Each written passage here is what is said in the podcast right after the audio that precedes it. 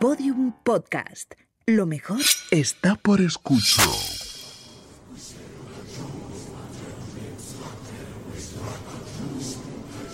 Elena, en el país de los horrores. Con Elena Merino en Podium Podcast.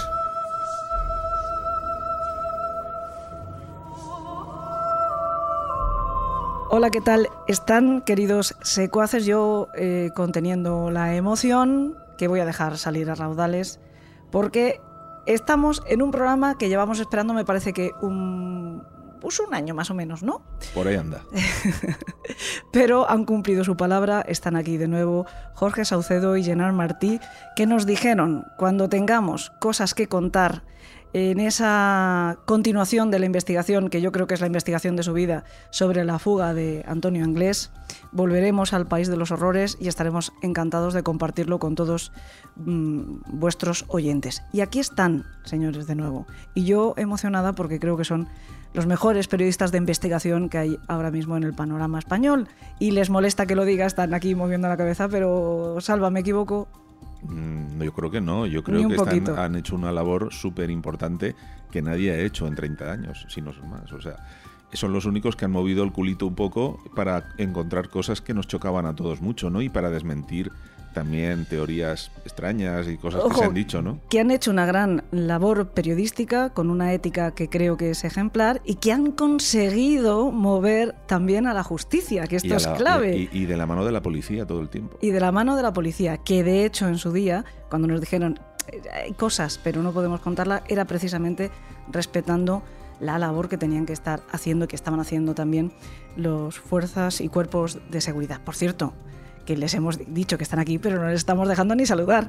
Hola Jorge, hola Llenar, ¿qué tal estáis? Muy bien. Vamos, de maravilla, después de escuchar vuestras palabras, mm, ya no quepo en... en- Te paso el Kleenex, tranquilo. No, eh, eh, ojo, que no estoy, de verdad no exagero ni un poquito, eh, que estáis aquí delante, pero presumo mucho de vosotros allá donde voy porque os considero de verdad mm, ejemplo de cómo se tiene que ejercer esta, esta, este trabajo nuestro. No, sé si seremos los mejores, los peores, regulares, buenísimos, o, estaremos en, entre los que nos encanta esto del periodismo de investigación, pero lo que sí que podemos decir que, que el tema de Antonio Anglés y la fuga de Antonio Anglés sí que es el caso de nuestra vida, y desde luego en esto nos hemos im- implicado eh, a muerte, por así decirlo, y nos hemos dejado pues, pues la vida por aportar algo, algo en este caso que es tan difícil. ¿no? Ujú. Pero es que además habéis eh, dado un paso adelante sin miedo frente a un caso en el que yo misma reconozco que creo que todos nos, todos los periodistas nos achicamos un poco porque no hay manera de abordarlo sin que te caiga una lluvia de lo que llaman actualmente hate, que bueno, pues al fin y al cabo son críticas muchas veces infundadas, además tires en la dirección que tires, porque eh, este es el caso con mayor número de cuñados por metro cuadrado, yo creo, que hay en la historia de la criminología mundial probablemente. Bueno, Más eso- que ya que el destripador, seguramente. Sí, pero por eso y por lo que decía antes Alba, nosotros los- lo que hemos hecho ha sido levantar el culo y no quedarnos sentados en un sofá eh, leyendo cosas en internet que no sabes de dónde han salido y lo que hemos hecho es ir a buscar a la gente que ha contado cosas sobre esto, sobre todo relacionado con la fuga, y hablar con ellos cara a cara y recoger su testimonio de charlando con él, hablando con él. Y creo que es la diferencia. Entonces, por eso creo que nadie nos puede echar en cara nada de... O sea, creo que nadie puede dudar de lo que nosotros contamos. Debería, nadie debería. Porque es que nos lo han contado a mí y a este señor que tengo sentado enfrente, Es a Jorge.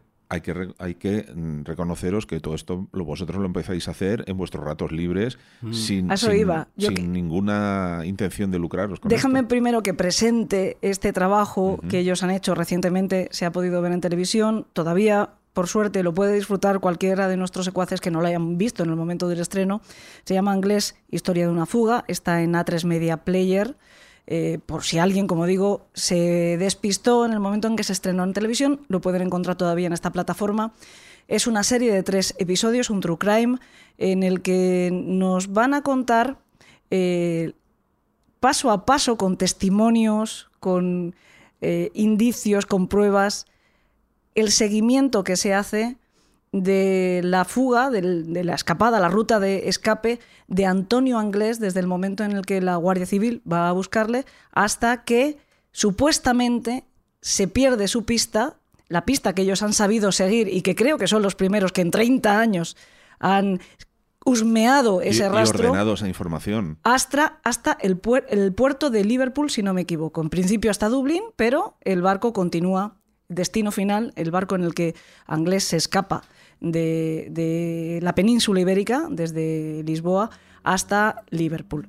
Anglés, historia de una fuga.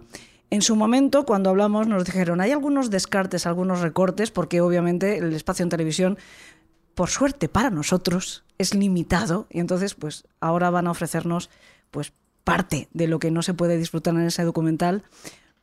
Por lo tanto, casi me siento eh, especialmente halagada porque creo que somos un complemento a esa pequeña joya del periodismo. Pero la, la historia, el background que hay detrás es justo lo que estabas diciendo tú ahora mismo. ¿no? ¿Cómo empieza todo esto? Esa investigación que dos periodistas, que por cierto, oye, que ya trabajan en un programa que no entiendo cómo os deja tiempo libre y ganas para seguir, que es equipo de investigación, Porque madre hacen lo que les gusta. Están haciendo lo que les gusta y saben que ha tenido una repercusión inesperada, quizás, ¿no? Pues ellos, cuando tienen un rato, otro se va a jugar al pádel y ¿qué hacen ellos? Se ponen a perseguir a Antonio Anglés. Pues algo de eso hay.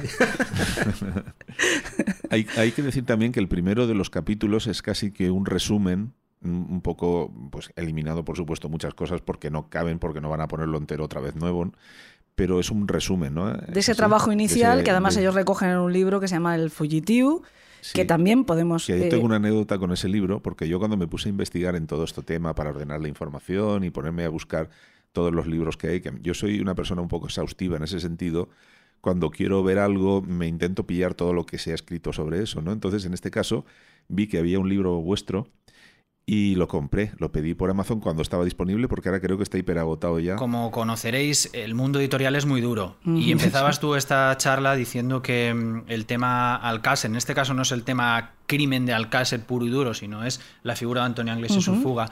Pero da igual, es un tema que, que a, a la gente eh, siempre utilizamos esta expresión como que le echa para atrás, ¿no? Sí, sí. Le, le genera cierto rechazo.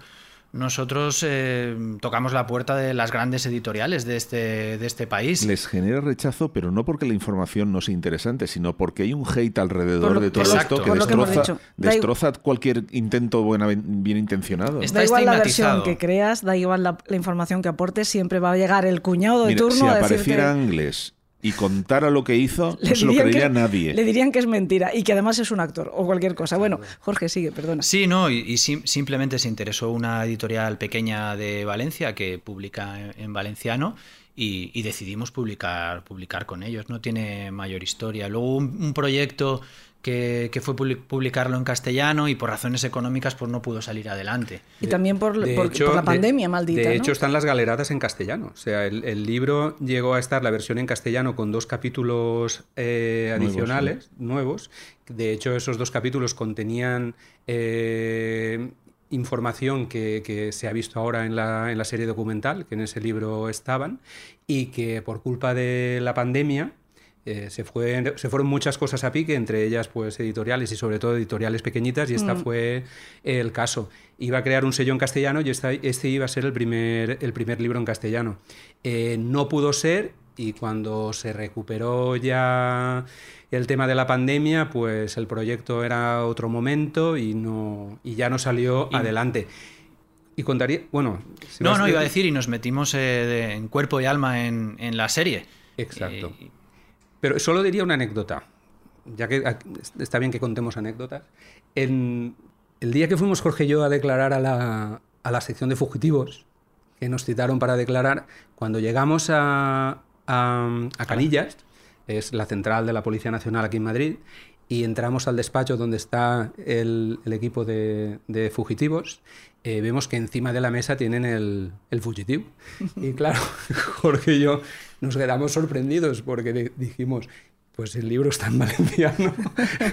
porque, vamos, desde luego no había ningún policía de Valencia, había un gallego, un madrileño, pero nos pues res- había un policía ahí que se había encargado de traducirlo.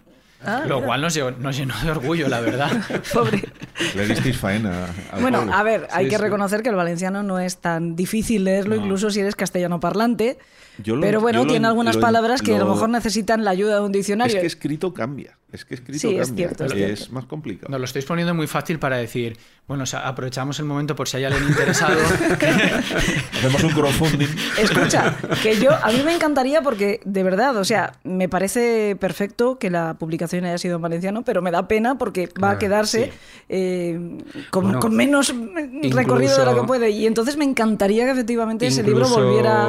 Hubo, que esto no lo hemos comentado, con una editorial que ha publicado libros muy interesantes, eh, estu- se, se estuvo, se estuvo negociando. Mm, Y, Pero y no- fíjate pero que incluso puede ser que me, ha- me Estuvo- haya venido una est- epifanía eh, y so- sospeche Estuvo, que... estuvo como comprando los derechos a, a la editorial pequeña. La, de hecho, hubo una reunión aquí en Madrid. De esa reunión nos fuimos todos convencidos que estaba el trato hecho.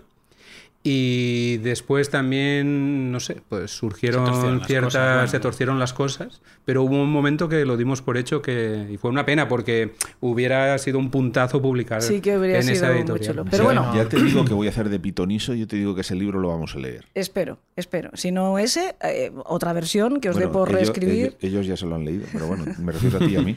que, que reescribáis esto y que también lo podamos disfrutar en, en libro. Pero en cualquier caso, eh, hoy hemos venido a hablar de un trabajo que sí se puede disfrutar, que es Anglés Historia de una fuga, como digo, esa serie documental en tres episodios, en el que llenar y Jorge, por cierto, eh, os toca ponernos un poco delante de la cámara, también porque hay una cosa que a mí me parece hasta divertida de decir. Como digo, este trabajo empieza como, como Decir hobby es, es, mm, casi menos minusvalorar el trabajo, pero es verdad, nos pasa a muchos periodistas vocacionales que de repente sigues trabajando simplemente porque te gustas. Este programa es un ejemplo. Él en el País de los Horrores empezó como, como una necesidad de seguir más allá de la jornada laboral trabajando eh, como periodista y ahora pues casi eh, completa mi jornada, ¿no? Ocupa toda mi jornada. Pero en cualquier caso, como digo, vosotros seguís investigando por el puro placer de ver hasta dónde podíais llegar y me contaba Jorge que muchas de las imágenes que se pueden ver en este documental, imágenes que son un testimonio perfecto y que de hecho han hecho que eh, una jueza en el CIRA reabra, ordene que se reabra la investigación sobre la fuga de Anglés, como son los testimonios de los marineros de la tripulación del City of Plymouth, de ese barco en el que como polizón Anglés sale de la península ibérica, resulta que me decía Jorge, Tú imagínate que llegan a decirnos, bueno, no, no lo contarás tú, ¿no? Tú, imagínate que llegan a decirnos, sí, fui yo, yo le, yo le ayudé. Y no lo tenemos grabado, no nos iba a creer nadie. Sí, a mí me gustaría ir por partes. Com- Comentabas el primer capítulo del- de la docuserie de Anglés Historia de una fuga, que hacías como una especie de resumen. Claro, nosotros quisimos desvincularlo de un programa que hicimos hace, hace unos años en, en equipo de investigación, que, que es donde trabajamos. Entonces, consideramos que había que sentar las bases para explicarle un poco a la gente eh, cómo se produjo esa fuga por la, por la península hasta llegar a Lisboa. ¿no? A partir de ahí es cuando comienza la investigación pura y dura, por así decirlo, ¿no? Entonces, bueno, se le puede llamar resumen, pero no es un resumen porque está mucho más enriquecido con nuevos testimonios, archivo. Yo creo que es muy interesante, muy interesante verlo. Em, Y, y algún titular, por ejemplo, que no se había dicho nunca, ¿eh? que es, por ejemplo, la cantidad que se ofreció como recompensa o que A mí había... me parece una bestialidad la cantidad de pasta, ¿eh? Que eso estuviera, eh, digamos, eh, lo tuviera la, la Guardia Civil y que, y que estaba esa cantidad a disposición de la persona que aportara la pista que realmente condujera a Antonio Anglés, era una auténtica... eh, o sea, eso nunca, nunca se había dicho, que estaba ese dinero. Yo no lo sabía y me enteré ahí, sí, efectivamente. O sea, que, que se cuenta, es verdad que se cuenta esa, ese capítulo a modo, por decirlo así, de, de, como dice Jorge, de sentar las bases de cómo fueron, eh, de cómo fueron esos pasos iniciales de, de la fuga, pero también aportando alguna, algún Sí. titular que, que- que no era conocido hasta el momento. Porque estábamos hablando de, cuántos millones de pesetas, ¿no? nos comenta Hidalgo. ahí me- me- la verdad es que me pillas. En este momento no, me acuerdo. no, no- no sé si llega a decir como 200 millones de pesetas. Yo oí 200 y dije, ¿qué? 200, sí. Vamos, que mm, yo denuncio a Elena. si hace falta. Qué mala persona es. Que donde haya pasta, esa pasta por medio no hay amigos. Bueno, también persona. otro de los testimonios que se puede ver en este primer capítulo, que a mí me parece muy importante y muy interesante, es el testimonio del toxicómano que acoge a, Sí, a Antonio Anglés sí, en sí, sí, Lisboa. Lisboa. Me parece muy interesante porque da unos datos muy concretos y porque describe los tatuajes de Antonio Anglés, ¿no? O sea, son datos básicos para darle muchísima credibilidad a ese testimonio y... y- ¿Con el que convive cuánto tiempo? Pues convive como unos 15 días, 15 una, días, una sí, cosa así. Es-. Él está encantado, en el documental se ve que él está encantado porque Anglés es el que va soltando dinero, le proporciona desde el consumo de las sustancias que él, eh, las que él es habitual, como el resto de cosas, hasta que cuando están juntos, cenando, comiendo, en, las, en la televisión ve a Antonio Anglés y ve lo que ha hecho Anglés. Y en ese momento es cuando se da cuenta con quién se ha metido en, en la casa, ¿no? La, la- la lástima es que yo sé que vosotros habéis entrevistado a todo bicho viviente y no la pena es que no habéis tenido el permiso para contar todo lo que sabéis. O mostrarlo, ¿no? Mostrarlo, Que porque ha habido gente que nos ha autorizado, Sí, etcétera, ¿no? eh, a ver, mm, pasando ya al capítulo del barco, haber superado su estancia en, en Lisboa, pues ahí la verdad es que nosotros hemos hablado con todos los marineros que están, que están vivos en el documental. Aparecen dos marineros y el capitán, aparece el maquinista. Sí, pero incluso no se ven ni en las fotitos del plano del barco que ponéis, ponéis el, el logotipo de aquí está tal tío y aquí está tal tío y no ponéis ni las fotos, evidentemente porque no os han dado permiso. Claro, claro, no nos han Esa dado permiso. Pero hablar hemos hablado con todos.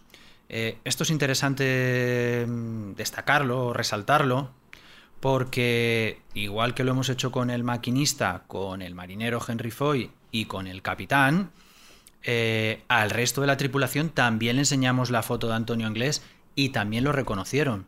Es decir, que mm, no solamente son las personas que aparecen, los, miembros de la tripulación que aparecen en el documental, sino los que están vivos todos lo han, lo han reconocido. bueno, ¿eh? ¿Cuántos eran los miembros de la tripulación del City of Plymouth? Sí, en total? eh, eran, claro, era- eran 12. eh, de esos 12, eh, hay dos que, que ha sido imposible eh, localizar. En el sentido, son dos personas que no hemos podido localizar y también son dos personas que cuando, cuando se les tomó declaración en Liverpool a la tribulación, son dos personas a las que tampoco se les tomó declaración. No ha habido manera de saber por qué pasó eso. Eh, uno era eh, Donovan y el otro era Andy McCready. Era un inglés y un escocés. Y no, no, no encontramos una explicación a, a eso, no sabemos qué pasó. De, todo de todos modos, por lo que nosotros hemos investigado y hablado con unos y con otros, son dos que estarían de todos modos al margen de ser sospechosos de, de haber ayudado a, a Antonio Anglés. Eso al final acaba siendo una terna, es una historia entre tres y después, pues, no sé, solo podemos hablar después y ver qué pensamos eh, cada uno de quién pudo ser. Jorge decía que la investigación empieza a partir de Lisboa, precisamente porque yo entiendo que hasta Lisboa la propia policía, la propia Guardia Civil, la, po- la Policía Nacional, también a partir de que cruza la frontera de nuestro país, también sabe mm, seguir los pasos, sigue el rastro de este individuo. Es a partir de que se sube al barco, eh, coge rumbo norte, eh, está el episodio de que salta por la borda en el Golfo de Vizcaya, es rescatado por salvamento marítimo y, como mandan las leyes internacionales, lo vuelven a subir al barco. Se supone que le encierran en un camarote. Se supone que ese camarote además se, se asegura con... Se con- apuntala. se apuntala. Llega, el, el barco hace una escala en Dublín. En Dublín sí han dado aviso de que hay un polizón, pero acude nada más una pareja de la Garda, que la Garda es, que la, en ese la policía... no saben. Claro, que es la policía de, de Irlanda. Irlanda. Le piden ayuda a otra persona, que ahora hablaremos de ella también. Pero efectivamente, solamente saben que hay un, un polizón, pero no saben la importancia de ese polizón. Me dice Jorge que son 250 millones. 250 millones la, La recompensa, recompensa. que había recompensa. por ofrecer información sobre Antonio Anglés. Y, y y no es una cifra que salga de... Es que la dice el propio capitán Hidalgo. Ya. Es Ajá. decir, Y luego ese barco... Voy a, voy a hacer un paréntesis respecto al Capitán Hidalgo, porque del Capitán Hidalgo, y sabéis que este tema circula mucho en las redes sociales, em, el capitán Hidalgo no ha investigado. El capitán Hidalgo es un gran guardia civil, eh, una persona que ha resuelto muchos casos, pero no es una persona que haya investigado los intríngulis, por así decirlo, eh, del, del City of Plymouth.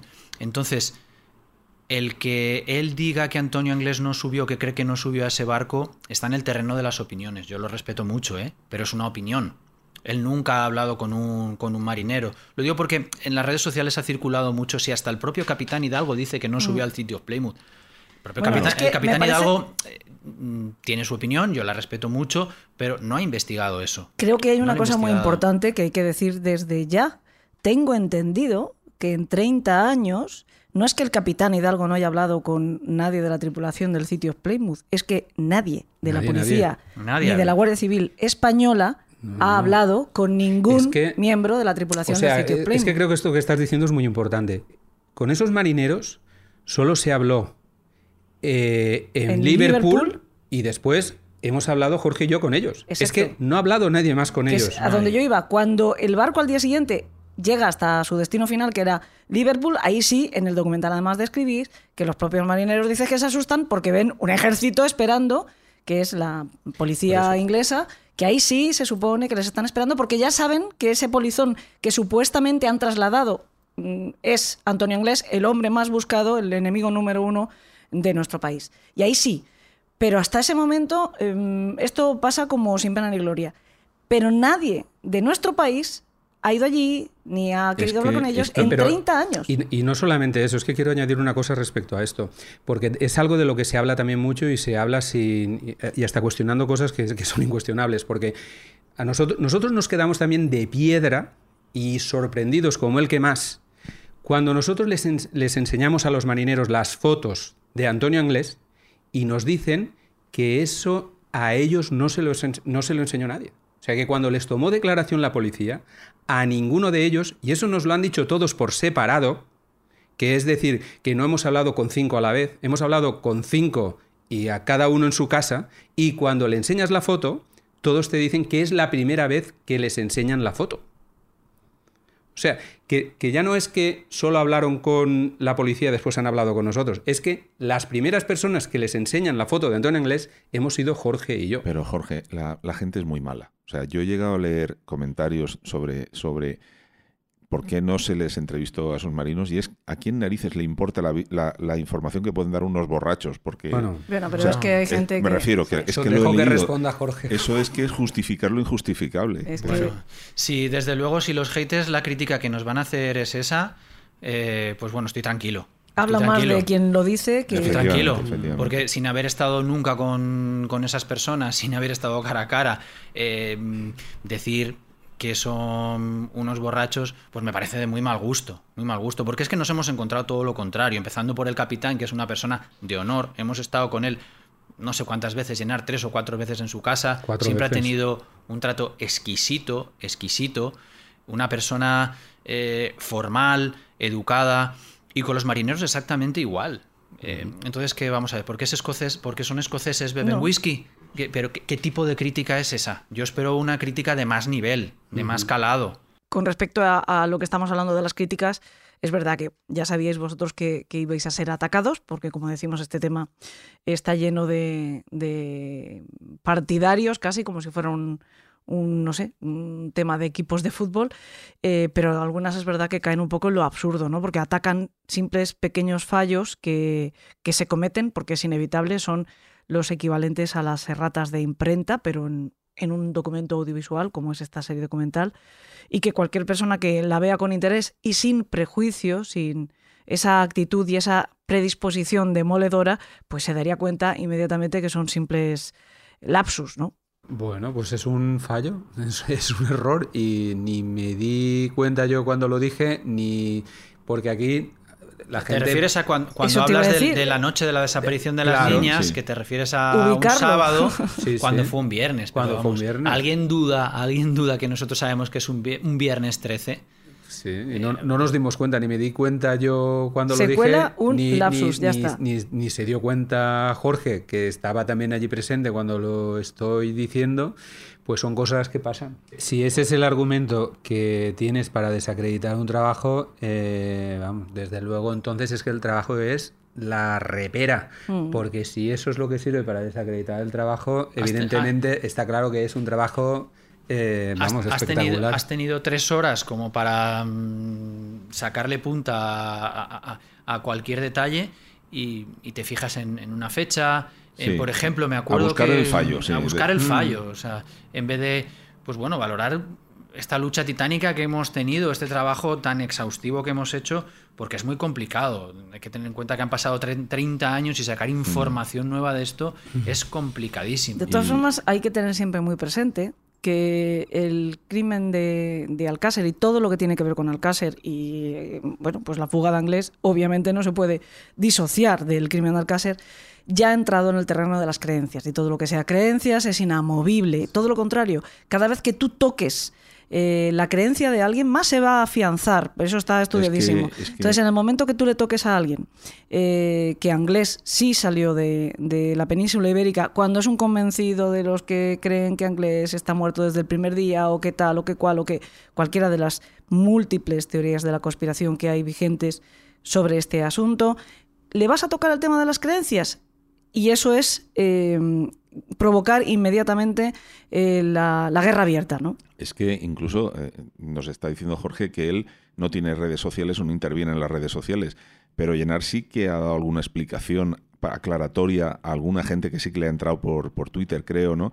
Y él le ha explicado el motivo de la duda y R que R. O sea, luego Yo- insisten en que esto hay una mano negra, que es el Mira, que tal. Yo creo que cual. nos han llegado a decir que hasta utilizamos actores o algo Sí, así, sí, que, ¿no? que habéis usado un Eh, actor, que es un señor. Yo a que- mí que alguien me venga, eh, no sé cuántos años llevo trabajando como periodista, que alguien me venga y me diga que he utilizado un actor para Bueno, pues suplantar que- un que testimonio real. actores, que que, digan me digan actores. quién es. Que Mira, me digan quién es. Jorge porque es él, pero San Jorge es eh, Llenar, que es el que lucha contra dragones en internet, ¿sabes? Pues me- Jamás, jamás he utilizado un actor para suplantar la identidad de, de un testimonio, un testimonio real. Y si dicen eso, que se informen realmente antes de, pues no sé, de hacer críticas y no contrastadas, ¿no? Porque hacen el ridículo, el ridículo. Jamás hemos utilizado ni Ya, este- lo que pasa es que la gente que cree en eso está dispuesto a creerles a ellos antes que a vosotros. Ese es la- el problema, porque es lo que dice Elena.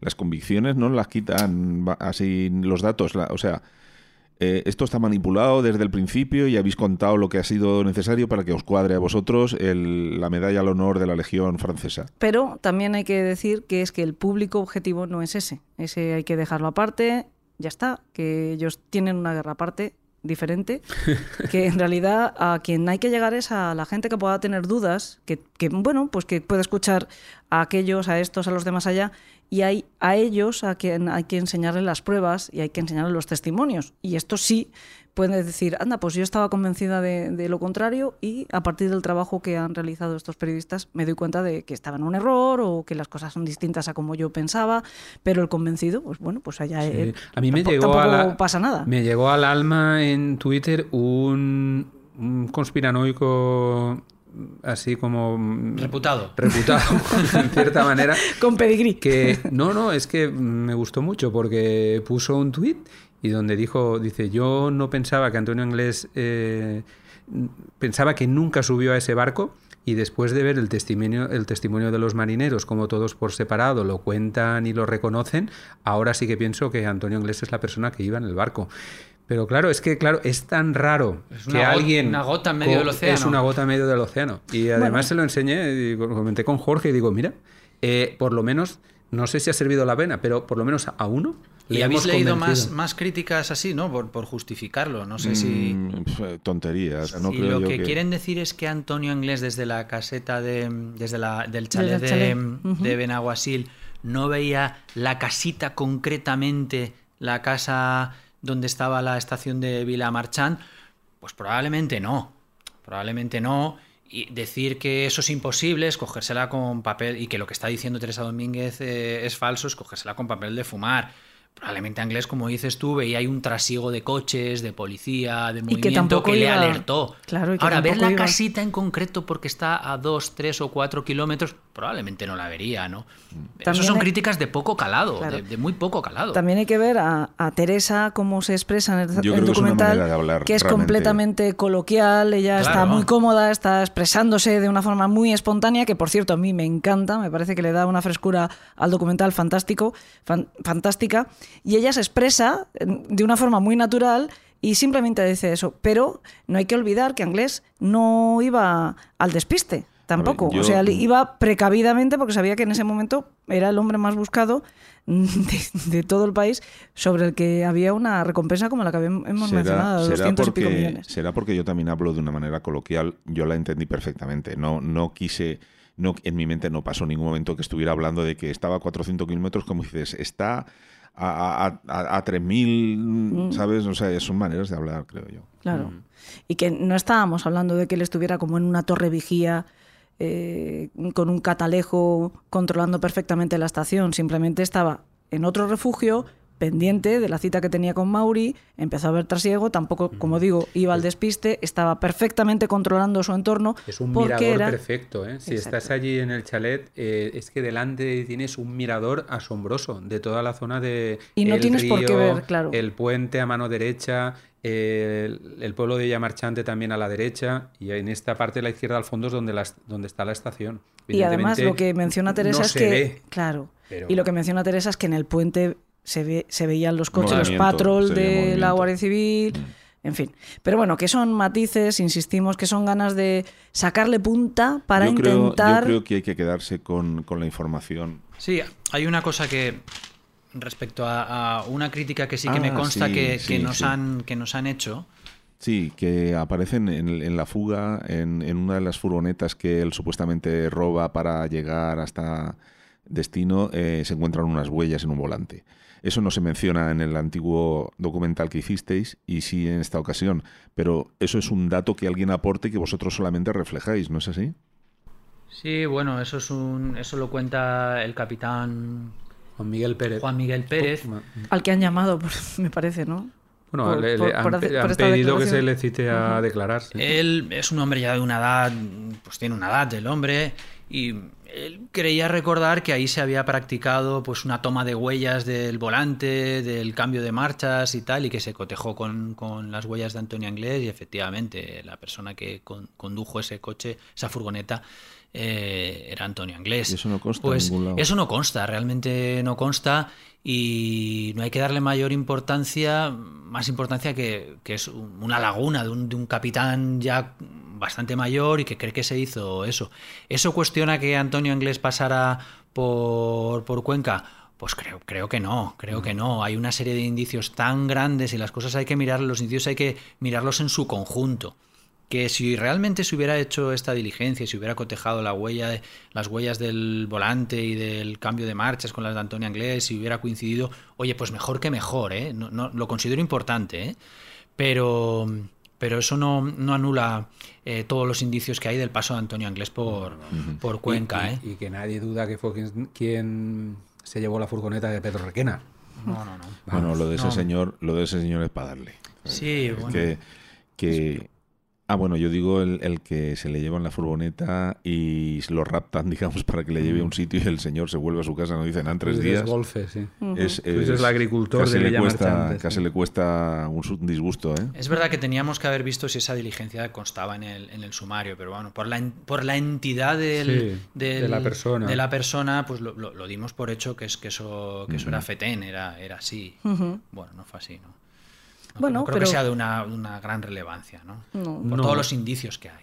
Sobre todo cuando está el ADN en la caseta de Alborache, cuando sí que están sus huellos, sus huellas en el chalet de Villamarchant, pues bueno, esto Cuando hay testimonios, Sí. testigos que ven a Anglés coger esa Cuando Pedro- furgoneta. cuando Pedro Requena declara, que- declara que le ha secuestrado a Antonio Mm. Anglés.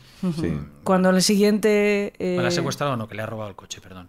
La siguiente estación de esta, de esta ruta de Anglés también se confirma que es Anglés, cuando se le ve en la frontera con Portugal, cuando llega a Portugal y hay un, hay un toxicómano Bueno, con el que convive durante una semana, quiero decirte, bueno, pues eh, eh, no hay realmente diligencia sobre la toma de huellas en un volante, que tampoco significa que no las hubiera, que igual había huellas, pero Sí. nadie las tomó. No, eh, bien. además me viene a la en fin, cabeza... y hay un, una persona que en el documental dice algo un poco jugando con la memoria de falla. Bueno, pues mira, eh, lo han llamado a declarar por esto. Sí. Vale, pues ya está. Lo han pedido. Yo O lo han pedido. sinceramente dudo que... No creo que pase nada. No, es un error. es Y, en- en y- un y esto estamos hablando de Ojo, que que es un son- reportaje, que tampoco estamos hablando de. eh, nosotros no somos infalibles, también podemos meter la pata. Otra cosa es meter la pata a sabiendas Mentir. o, o cosa mentir a sabiendas o hacer montajes o con intención. En el Nosotros capítulo- nos podemos equivocar, ¿eh? En el capítulo también de cosas que he leído por ahí que os decían, me acaba de venir a la cabeza ahora que estamos hablando de huellas, que decían que en el barco no habían encontrado tampoco ninguna huella de inglés, pero sí que decís en el documental que el cocinero es el que entra a limpiarlo sin que nadie se lo pida, ¿no? Sí, y, sí, así es. y bueno, Sí, es cierto. Eso no, eh, nunca... eso explica por qué motivo no hay huellas en, en el camarote, sino simplemente es que eh, la suerte le acompaña o lo pacta. Con, con la persona que en ese momento entre y le limpia. A ¿no? nuestras Como no está manos- muy claro, es uno de los dos sospechosos que hay. Sí, Sí, a sí. nuestras manos no ha llegado ningún ningún informe ni ningún documento que diga que ahí se, se- No hay. se extrajeron eh, huellas, ni la famosa huella palmaria, esta de la que se habla, Nada de eso. y tal. Eh, pero sí que el propio Alberto Sisi, el cocinero del barco, dice que, que limpió el camarote. Él lo declara así, sin Lo que, nadie se, sin que nadie se lo ordenara. Además lo dice así, sin que nadie me lo pidiera, yo limpié el camarote. Que su, Bueno, mu- su mujer se sorprende, por ejemplo, sobre eso. Y dice, ¿por, por qué lo haría? Si nadie, ¿Por qué lo haría si nadie se lo, como que se tu lo hijo, pidió? cuando tu hijo orden- ordena la habitación sin que nadie le, le diga nada, ¿no? mm, algo te va a pedir después. Pero tú sabes que es fácil eh, tirar la piedra y esconder la mano de gente que, que, bueno, ni tiene acceso a la información, ni la ha investigado, y solamente funcionan para hacer cuadrar las piezas de lo que les interesa hacer cuadrar. Que tú sabes que la teoría de conspiración que hay en torno a este caso eh, arrasa mm, básicamente con cualquier evidencia, ¿no? Sí, pero que, a ver, nosotros eh, so- somos encajadores, o sea, que nos critiquen porque del momento que haces un documental y, y lo puede ver miles, millones de personas, pues estás expuesto a que te puedan criticar. Pero esperamos críticas de, de más nivel, no, no este tipo de críticas. voy- y por cierto, ahora, ahora, cuando salga, que hemos entrevistado a más gente de la tripulación, Eso que, esto no, que esto no se sabe y que probablemente va a salir a, a raíz de, de que, bueno, que la gente que escuche este, este programa dirá, ¿y por qué no salen? Se empezará a especular. Simplemente es porque no nos han dado autorización para utilizar las grabaciones. Nos hubiera encantado que hubieran salido Pero sus las grabaciones testimonios. están, o sea, que las Claro, grabaciones claro. las tenemos, Hay claro que las más tenemos. cosas que no Y están. esto es una cosa que es antes eh, yo he comentado, que es que a mí me parece una anécdota muy divertida. Precisamente como buenos periodistas que son, ellos saben hacer su trabajo y en el momento en el que dijeron, bueno, ¿y si resulta que nos encontramos con que descubrimos algo muy gordo? ¿Quién nos va a creer? Ellos, para garantizarlo, sin saber que iban a hacer esta serie documental, utilizaron lo que tenían a mano, que afortunadamente era de calidad. Menos mal que era el móvil Esto- de llenar. esto Abrimos, fue- abrimos el espacio publicitario. Esto, esto fue como. no- fue en el primer viaje, fue en el, en el segundo o en el tercero que empezamos a ver que teníamos éxito y que localizábamos, sufriendo mucho y haciendo muchos kilómetros y conduciendo por la izquierda, por y, cierto. y- y- y- y- y vigilando la casa equivocada. ¿Quién conducía Sí, de sí, los dos todo. o turnabais? Pues solía, conducir yo. Pero lle- llenar se manejaba con. Pero yo el GPS, ¿eh? Joder, yo también he conducido allí, tío, y lo de la izquierda, Sí, Sí. sí, salirse Las de la carretera y comerte los bordillos. las rotondas mal. Tuvimos ahí un debate que, es, que sí que es un poco anecdótico. Es decir, bueno, a ver si tocamos la puerta de uno de estos de miembros de la tripulación y de repente, que son hombres octogenarios, Le da el que, punto de que ya, eh, me sabe mal decirlo, pero que ya su vida la han hecho y que en cualquier momento pues pueden fallecer, y le da por un arranque de sinceridad y nos dice, yo abrí la puerta Quiero a Antonio irme en paz, Anglés, ¿no? Quiero irme en paz, quiero, no quiero cargar con esta losa toda la vida, o lo que me queda de vida, lo poco que me queda de vida. Y lo tenemos que contar nosotros, y no tenemos ninguna prueba ni nada.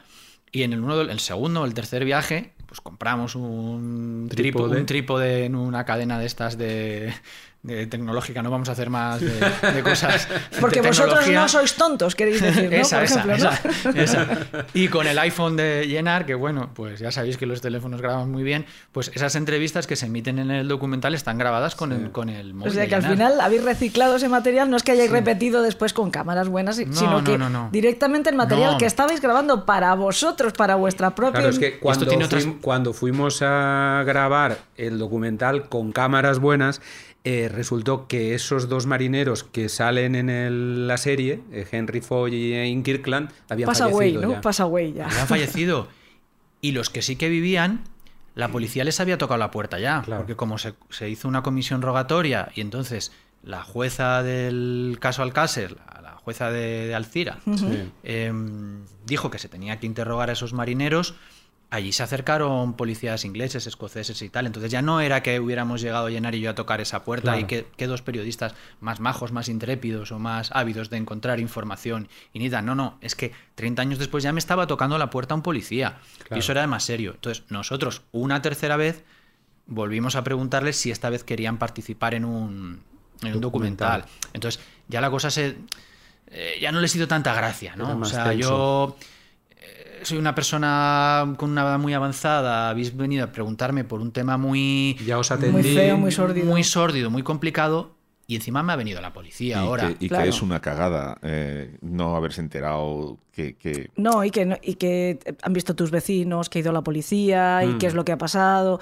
En fin, que para personas que ya están en el ocaso de sus días Sí. eh, queriendo estar tranquilos y Eh, en paz. Al pues, capitán, por ejemplo, incómodo. al capitán, por ejemplo, le dio igual, porque al capitán también fue la policía a su casa y le tomó declaración. Pero todo yo- pero todo yo- esto fue a, a raíz del reportaje de equipo de investigación. yo creo que es que él asume que es el capitán. Entonces me imagino que hay una cierta Lo que habéis dicho, También sí. que es un hombre de honor y Pero seguramente sí. querrá hacer las cosas bien, ¿no? A, a él le dio, vamos, le dio igual, porque nosotros teníamos nuestras reticencias de volverle a llamar para volverle a plantear una entrevista, planteándole que íbamos a hacer ahora un proyecto más ambicioso y pensábamos a ver qué pasa ahora, porque sí que era un personaje muy importante. Y bueno, co- como dice Jorge, la verdad es que es un hombre, pues nada, que es tan- nos lo puso en, Es- bandeja. Es, tan de honor, es tan de honor que eh, realmente, y esto es muy interesante, a nosotros fuera de cámara nos ha dado más información. Sí. Esto iba a preguntarte yo, que precisamente no quiere delatar a nadie porque no le parece lo Es más que, apropiado eh, delante de la cámara, pero que llegó a, bueno, Es que jugar, cámara- entre comillas, con vosotros a mm, reducir el grupo de sospechosos, sin Yo- señalar a nadie. Yo vi un momento Matrix ahí cuando se, le preguntáis y el tío esquiva las balas. ¿eh? Hmm.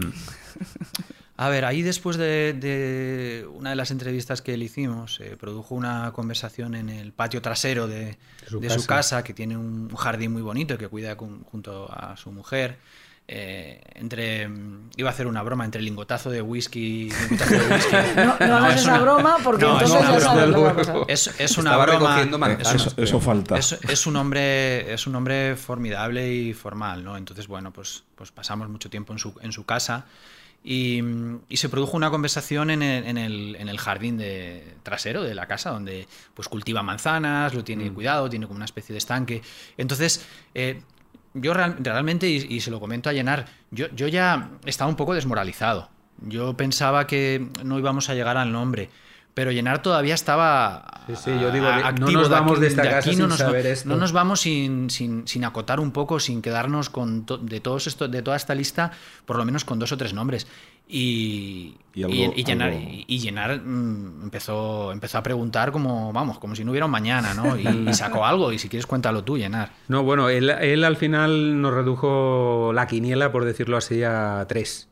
Entonces él dijo que estaba entre Henry Foy, entre mm, Joe Hannigan y entre el cocinero Alberto Sisi. Dijo que era uno de esos tres. Sí, que al cocinero lo acusaba todo el mundo. Como ya se murió, Todo el mundo. Eh, Sí que es cierto, y eso después de estar charlando, porque la segunda o la tercera vez que estuvimos con él, estuvimos como cuatro horas de entrevista hablando con él. Él, cuando le planteábamos marinero a marinero, quién era cada uno de ellos, todas las dudas que nosotros teníamos de cada uno de ellos, es cierto que de, Joe Hannigan, por ejemplo, él tenía, eh, vamos, un recuerdo muy, muy, muy, muy, muy vago, por no decir que no- ni se acordaba de quién era Joe Hannigan. También hay En- que aclarar en- que un capitán de barco no siempre trabaja con la misma tripulación, porque seguro que te sale Claro, alguien claro. diciendo, es que claro, es un octogenario tal. No, es que es un capitán de barco que no siempre trabaja con la misma tripulación y que hace 30 años que trabajó con esa tripulación. Se puede olvidar fácilmente. Mm. Cualquiera que hayamos estado hace 30 años trabajando en una empresa, a lo mejor sí. no nos acordamos de Sí. todos nuestros compañeros. con esto lo que quiero decir es que en cambio de Henry Foy lo recordaba perfectamente y así sí también, además sí sí lo recordaba todo el mundo perfectamente Bueno, porque era eh, correcto. Y encima por lo que se ve era que les daba bastante bien de, de comer, era como y por carácter también nos dijeron, ¿no? Que era el, el que tenía el carácter más abierto absolutamente de toda la tripulación, el que era más eh, amigable con todos. Entonces, claro, al final Sí, sí, ¿de realmente era, entra entre esos dos. Es que hablaba español, creo. Es de origen italiano. Mm. Es de origen italiano, pero es inglés. Es inglés, eh, su lengua es el italiano, entonces. O- Inglés. inglés, ajá. Vale, entonces no hablaba. Lo digo porque podría también Ya, es que eh, ser un sido indicio. un- un podría haber sido claro. un indicio. Aquí tú y yo jugando a detectives, como, llegando tan tarde como llegamos, eh, intentando aquí darles a ellos alguna pista a seguir. Pero con esto lo que os quería decir es que al final y- y- la historia es entre Sisi y Foy. Sí. Que además es que no, no hay por qué empeñarse en buscar a un solo sospechoso. Podría haber habido una colaboración. Y ¿no? vosotros tenéis una predilección por uno de los dos, incluso, ¿no? O incluso por los dos. También puede ser, ¿no? Bueno, aquí nos metemos en el terreno de las, de las opiniones, sí. Yo, yo, yo siempre he pensado que Foy, pues, pues un poco por, por su actitud, por... Esquiva, él esquiva las preguntas, las justifica Sí, de alguna manera. luego se produjo, se produjo una, una situación allí que él... Claro, muchas veces las, las imágenes no reflejan del todo lo que tú estás viviendo allí en, en ese salón en la, en la casa de, de Henry Foy en, en Liverpool. Eh, a ese señor se le, se le ponían los ojos llorosos en, en muchas ocasiones. Es como, no sé, como que tenía una carga personal muy, muy grande, ¿no? Entonces se produjo una situación en la que él llegó a negar eh, los hechos por, lo que se- por los que se estaba buscando Antonio. Vamos, no negarlos, sino que los desconocía. Él desconocía los hechos por los que se estaba buscando a Antonio Anglés. Entonces dices, hombre, con lo que ha llovido no sabes por qué están buscando a Antonio Anglés, con ponerlo, es un señor mayor, ¿no? Pero con, con ponerlo en, en cualquier buscador, la figura de Antonio Anglés sale. Aparte de que ellos fueron algo- recibidos por el ejército claro. de- en- en- en- es una forma de hablar, pero por toda Claro. esa Entonces es como... despliegue en Liverpool. puedes llegar a pensar mm, como que, que estoy negando porque yo no sabía, yo no sabía ese hombre lo que Claro, había porque hecho. la hipótesis de trabajo, digamos, es que alguien ayudó a Antonio Anglés, que no simplemente fue un Es polizón, que... alguien de la tripulación ayudó a Antonio Anglés sin saber cuáles eran los cargos Es por los que- se estaba buscando a Antonio Anglés, sino vieron un polizón y tal vez pensaron que era un hombre que huía de algo menor. Y, De hecho, no- ese, y ese además tenía comentario- dinero. Ese comentario lo hacen en varias ocasiones, como que alguien, toda la gente merece una segunda oportunidad y que era bastante común que hubiera, que hubiera en los barcos polizones, ¿no? También hay una cosa, y es que a Anglés aún le quedaría algo de dinero, porque se tira dos semanas en, op- en- en- en- o sea, con el toxicómano to- al que le compran los papeles, pero cuando él baja del barco ya no tiene dinero, porque se ha tirado al agua incluso, o sea... eh, Sí, aquí estamos luego en- la pasta en algún lado se ha quedado. Aquí estamos en el terreno, vuelvo a decirlo, en De el terreno de las, de, las, sí. de las hipótesis, sí. Pues sí, pudo, pudo sobornar algún, algún marinero, o no, no, pudo no ser solo un marinero, sino un contubernio Sí. entre varios marineros. Mm. Yo no lo descarto que fuera. Claro. Yo si- siempre primero, Jorge y yo, creo que esto lo compartimos. Después de hablar con Foy, los dos salimos de esa casa convencidos que, que él había sido. Y de hecho, algún grado de, de participación eh, tiene él. De ese convencimiento lo teníamos, por lo que comentaba él, porque en el vídeo no se aprecia lo, lo que comenta Jorge de los ojos llorosos. Claro. Pero nosotros cuando estuvimos allí en su casa, cara a cara, es algo que nos impactó, porque sí que te daba sensación de que era un- una persona que soportaba una carga. Y de, de hecho, como anécdota, en el libro que estaba previsto publicarse en castellano, el último capítulo se titulaba Las lágrimas del marinero. Claro. Y porque es algo que a nosotros se nos quedó marcado. Y no solo a nosotros, sino nosotros eh, para estas entrevistas siempre contratamos a un traductor para que no se escapara al más mínimo detalle de lo que decían. Y la traductora, eh, sin saber tampoco demasiado de la historia, aunque era una española de allí que trabajaba en Liverpool, eh, cuando salimos dijo lo mismo. Ella dijo, este señor miente. Ella también tenía esa, Sí. Esa, im- esa impresión. ¿no? Y después, yo- por lo que os decía antes, yo de- después de escuchar al capitán mucho tiempo y de la manera de la que el capitán describía a Sisi, eh, por el hecho de lo que os comentaba antes de ser una persona tan abierta, amigable, amistosa, eh, claro, también te daba a entender de alguna manera como que algún grado de apoyo podía haberle dado, ¿no? Yo esa es la impresión con la que me quedé después, no solo de hablar con Foy, sino de repetir la entrevista con el capitán y volverle a preguntar por todo, ¿no? Por eso que, que- que no descartaría tampoco que hubiera sido solo uno, o que incluso que hubieran sido tres, aunque la percepción de la policía inglesa en Liverpool fue solo sobre uno. Pero bueno, hay gente que es más capaz de, disimul- de disimular pues ciertos sentimientos o ciertas sensaciones que otras. Si yo hubiera sido inglés, mm, yo creo que lo habría intentado con una sola persona, porque dos es contar muchas cosas. O sea, alguien te puede Sí, pero tú puedes intentarlo con una persona y esa persona contar con alguien que Ya. sea Mm, su... un Pero bueno. Pero en el fondo decís, son, estamos- eran las tres personas, metiendo a Hannigan también en la terna, son las tres personas de algún modo que entre ellos tres tienen relación porque están en el mismo espacio y... y que es el mismo espacio donde se Donde supone que está encerrado inglés, ¿no? Sí. Porque están en la misma... Bueno, Henry Foy, por ejemplo, eh, en la entrevista niega que estuviera que tuviera su camarote en la planta 2. No, yo no Otra tenía mi, yo no tenía mi camarote en la planta 2. ¿Dónde tenías tu camarote? Si toda la, la tripulación rasa, los marineros, Estabais la ahí. marinería estaba la marinería Ahí, estaba ahí. en, en la y planta que todos 2. niegan haber tenido trato con él, haber hablado con él, y luego resulta que el otro bajaba a la cantina, Todos, le dejaban todos. los calzoncillos. eh, o sea, quiero decir, a- a- al Sí, final que tuvieron un trato con él. evidentemente lo niegan porque saben lo que, re- lo que representa a esa persona. Pero que es- a mí las evidencias lo que me dicen es que Ang- Anglés andaba libre por el barco en algunos momentos, ¿no? Sí, sí. En algún momento puntual, sí. Pero bueno, podemos estar la- hablando de, en la una- de la historia de un, de un gran error. ¿eh? Mm, sí, Por sí, parte- La sí. historia de un gran error por parte Ellos de no los sabían marineros. quién era No, no, y yo no les culpabilizo de Mm. nada. Yo entiendo que, oye, sube un tío y te ofrece dos millones por decirme dónde me puedo bajar para que no me cojan. Y oye, Necesito salir de aquí. Claro. Además, no sé, ni siquiera se identificó teóricamente como español. Intentó jugar al despiste de Antonio Inglés, que por otra parte era muy largo para hacer eso. El, tío Mm, estaba muy entrenado para hacer ese tipo de cosas. Otra de las cosas que a mí me parece magnífica, de, y además ese es el mérito precisamente de la investigación, que se plasma perfectamente en el documental, es que lo que hacéis es abrir todo el abanico de posibilidades de qué pudo ser de Antonio Inglés. Tanto si cayó por el lado equivocado del barco y por lo tanto se ahogó, como si cayó por el lado bueno y hizo pie en tierra. Y ahí tenéis un descubrimiento que es un momento muy emocionante del documental.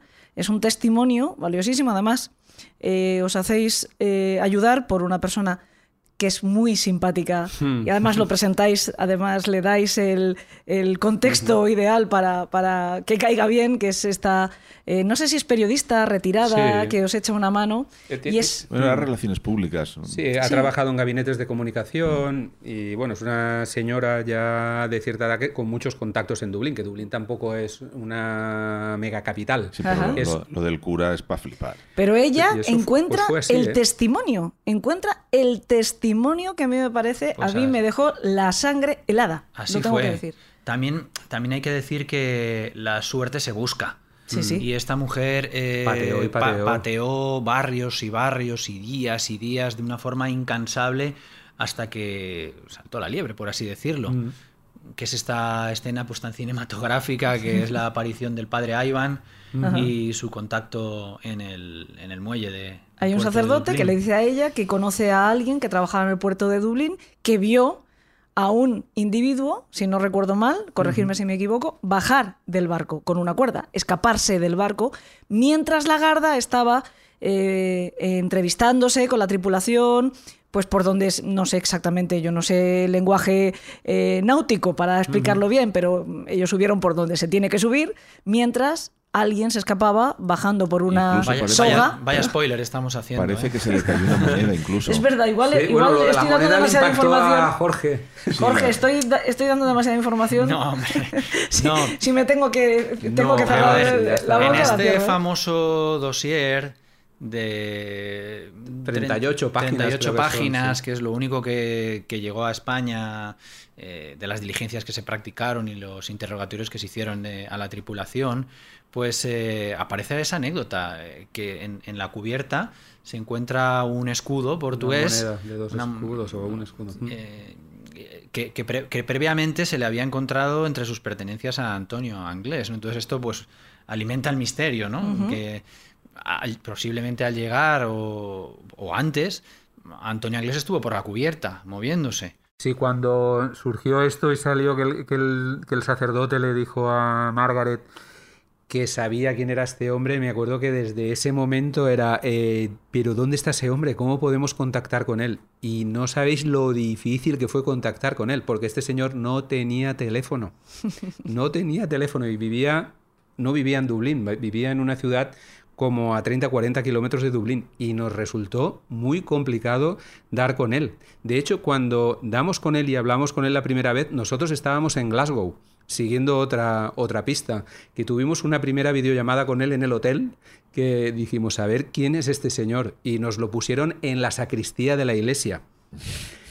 Porque fue, un, creo que era un domingo o un sábado por la mañana a la iglesia, nos llamó el cura diciendo que lo tenía allí hicimos una videollamada con él. Nosotros en la, habitación del hotel y, no, claro, ahí ya le dijimos, bueno, a ver cómo denos un contacto, una manera de poder contactar con usted. su móvil. Sí. sí, sí, Bueno, y luego resultó que era un hombre pues muy, muy formal, eh, Transmite honestidad cuando lo ves hablar. Luego, pues con bastante prestigio dentro del ambiente del, puerto, de los marineros, de los trabajadores portuarios. es un tío que ha echado la vida allí, ya lo cuenta. Ha echado la vida. Del barrio, del puerto, de Ringsen. Claro, cuando te, llega esto, lo primero que puedes pensar, a ver quién es este mm. friki, este personaje. A ver a nos encontramos aquí. y luego resulta que él pues eh, recuerda perfectamente las horas, el día. ¿Conocía el caso?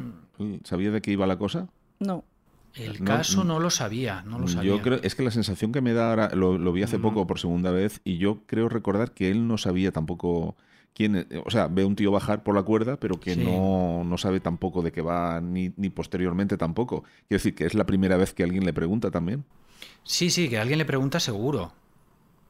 Eh, bueno, él declara en la eh, policía. la policía va a su casa. La policía va a su casa. Él, yo, creo que en ese momento no, vamos, evidentemente no tiene ni idea, como no tiene nadie en ese momento en el puerto de Dublín, pero él sí que cuenta que se va, que se va a su casa esa noche y no recuerdo si es al día siguiente la policía, la garda, se presenta en su casa y la policía sí que le toma declaración.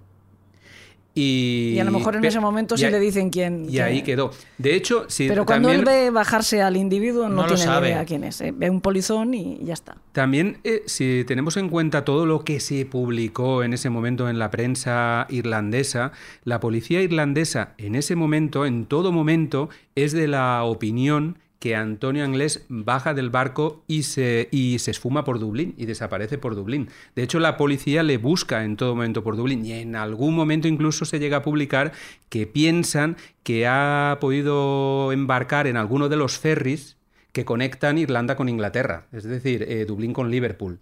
Y eso es una de las hipótesis que en ese momento está muy publicada. Y lo que quiero decir con eso es que, pensando y atando a cabos, que todo eso que propaga la policía irlandesa en ese momento, en el fondo, puede estar basada también en el testimonio de, este señor, porque sí que no hay nada más que te indique que Anglés pudo bajar del barco por su propio pie. Además, él en ningún momento menciona que le viera la cara ni que le reconociera no, nada de esto. O sea, él dice que lo ve una persona, por imagino las condiciones lumínicas serían bajas, son mínimas. pero si ves bajar a un tío por una cuerda, es un tío bajando por una cuerda. No, el hombre, el hombre es honesto. O sea, podía haberse convertido aquí en un héroe, le vi la cara, vi a Antonio Anglés. Y, decir que él tiene el único los 250 millones donde están. Soy el único hombre que ha visto a Antonio Anglés. Él cuenta lo, lo que sabe y en cuanto a fecha, hora y momento, todo, cuadra. Entonces, bueno. Mm. Pero, pero como digo, vosotros no os ceñís, no encontráis ese testimonio y decís, bueno, hemos resuelto el caso, sino que mm, seguís para adelante con todas las hipótesis, todas las posibilidades, incluido que Anglés se ahogara en, el, en la bahía de Dublín, que es una de las cosas que más se ha oído también.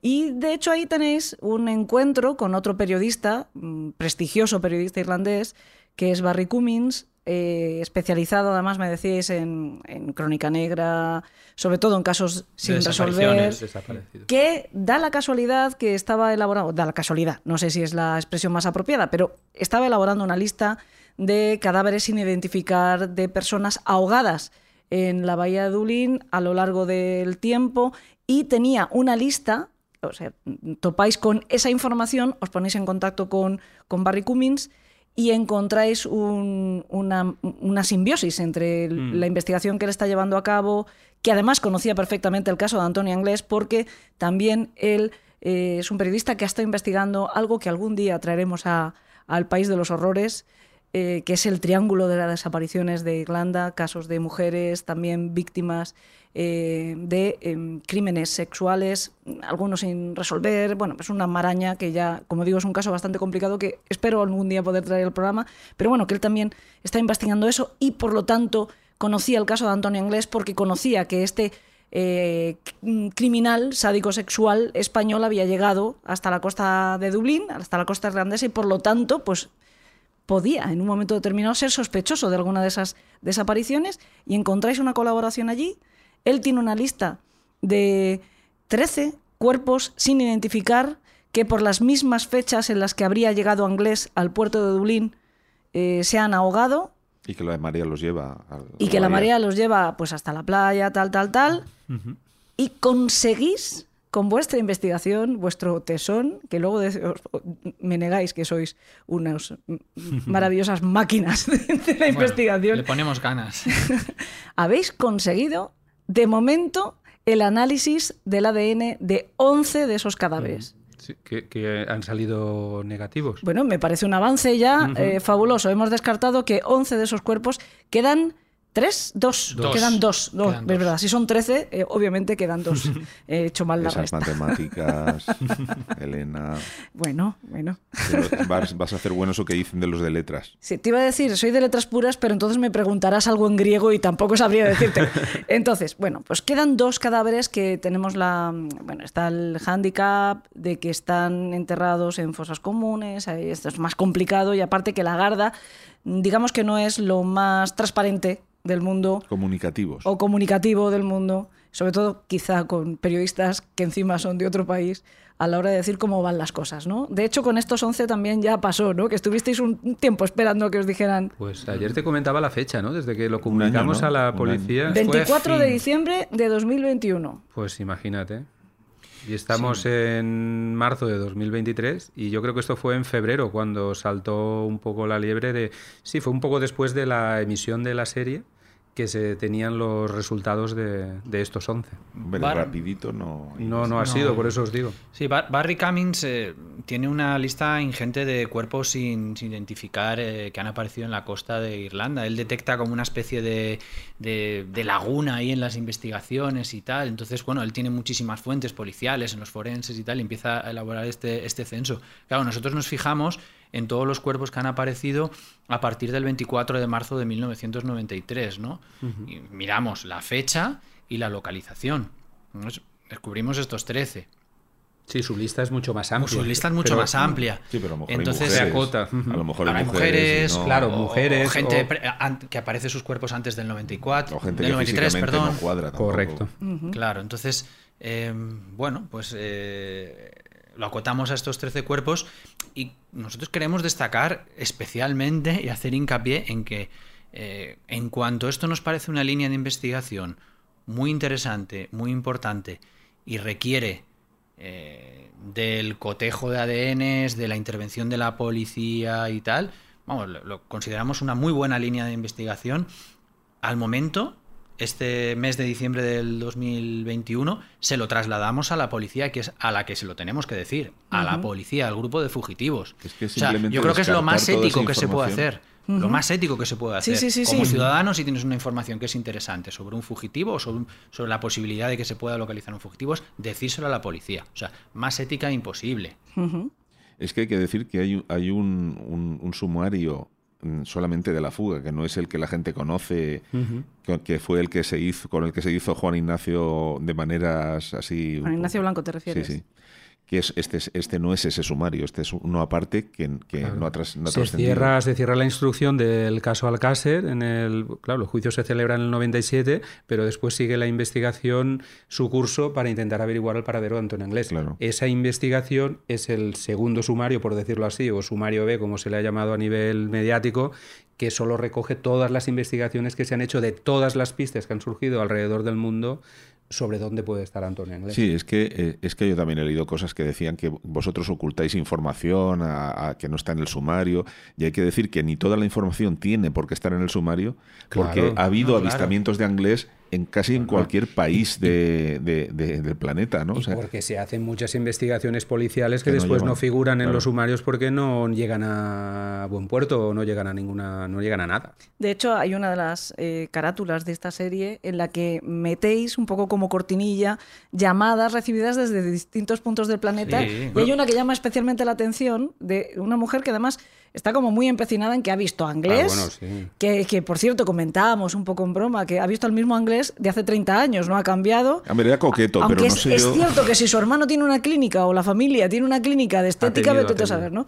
Eh, pero que lo ha visto en Japón. En Japón. Que lo he visto, lo he visto. Era él, era él. ¿no? Yo eh, destacaría de esos testimonios al a- ahí habla, o sea, por primera vez se le escucha la voz. Lo que pasa es que al ser también como un recopilatorio así de, de llamadas y tal, creo que pasa como desapercibido y creo que es al, al señor que lo ve en Miami. Sí. Porque ese señor, eh, es, de, de esa historia se ha, eso ha salido en todas las revistas, lo que este señor decía o no decía, en interview, en todos los periódicos se ha hablado de esa pista de, de Miami. Y, y ese señor lo tenemos entrevistado y nos cuenta toda su historia, que es bastante interesante. Y de hecho, por ejemplo, en el libro del Fugitivo, eh, eh, el testimonio que dio este señor y donde dijo que lo vio, eso se cursó una petición por parte de la Guardia Civil al FBI para que se investigara en ese centro comercial gasolinera donde él decía que lo había visto, las personas que merodeaban por allí para ver si realmente estaba allí o no Antonio Anglés. Y de hecho uno de los méritos que creo que tiene el libro es una de las fotos del sospechoso que el FBI fotografía diciendo que sí es este Antonio Anglés. Evidentemente cuando ves la foto te No mueres de risa, no porque no es. Pero Pero es que Kelly también está por, por, las Vegas, por Las Vegas en esa época también, creo recordar, ¿no? Quiero decir que, que alguien de la familia después. sí que estaba por allí, más o menos. Sí, a ver, eh, Kelly, las veces que hemos hablado con ella, eh, ella siempre ha, ha comentado que obviamente su apellido está estigmatizado, que no... Eh, Eso, no- pongamos, pongamos también en antecedentes a los oyentes que Kelly, es la, hermana, de la Antonio. La hermana de Antonio la Anglés. Que, la que dice lo de la fuga de las sábanas. Sí, si quieres entramos en eso ahora. Bueno, Vale. Kelly siempre eh, pues ha criticado que su apellido haya sido una losa, que le haya impedido trabajar de forma normal en España y entonces bueno pues se va a hacer las Américas. Como contamos en el documental, las amistades que hace allí en, en Las Vegas pues son amistades poco recomendables, ¿no? Bueno. Amistades peligrosas. Peligrosas, como el grupo aquel. Para, variar de la familia, ¿no? Sí. Em, y bueno, por, por eso está allí. y Luego ha vuelto a España y se dedica a otros negocios. Kelly, Kelly, y ahora aprovechando el tema que decías de lo de las sábanas, a Kelly la llamamos hace unos cuantos años, cuando estábamos eh, escribiendo el, el libro, El Fugitivo, y, mm, y nos contó lo de las sábanas. Nos contó lo de las sábanas. Lo de la sábana es que Anglés, cuando la Guardia Civil está llamando a la puerta, escapa por la ventana de la habitación del fondo utilizando el típico atadillo de sábanas para saltar por la ventana al tejado de la casa de al lado y es así como consigue escapar, Mm. ¿no? Este es el la... Fuga que se- los amigos dicen que tenía entrenada. Sí, la- él, él estaba acostumbrado a hacer este tipo de, de cosas en esta casa y en otras casas que, en las que ha vivido. Y que todos los mm, que defienden la teoría de la conspiración Niegan. eh, niegan rotundamente, casa, dicen que es imposible, Mm. que esto no se puede hacer. Esto es lo, vamos, Sí, para contextualizar. no Pero lo, lo que nosotros, Llenar y yo queremos dejar claro que nosotros llamamos a Kelly, Kelly nos cuenta esto, y nosotros por, por sacarlo en, en aquel antiguo reportaje, eh, ni le damos más ni menos credibilidad. Es un testimonio de la hermana de Antonio Anglés. Como todos los demás eh, testimonios. Que, que- claro. que es una revelación. eh, y, y- pero, pero ya está, ya está. Mm. Eh, Llenar tendrá su opinión, yo tendré la mía, y ya está. No, o sea, no lo consideramos lo que pasó. Claro. Lo que pasó. Es, interesante Kelly. porque es lo que dice Kelly y ya está. ¿Que no cuesta ningún sumario? No, claro que no cuesta ningún sumario. De todas maneras, un poco Kelly es un poco la mano negra que hay tapando agujeros en esto de la familia, es la que maneja los hilos un poco después de la falta de, del macho alfa, que en este caso sería Antonio, es la que pasa a controlar un poco incluso las finanzas de la familia, ¿no? Y la que, la que va avisando gente de que no hable con vosotros y todo eso, porque evidentemente no hay más que veros. O sea, Bueno, a día de tenéis hoy- pinta de peligrosos, tío. A día de hoy ella intenta controlar que ningún miembro de la familia eh, hable con periodistas.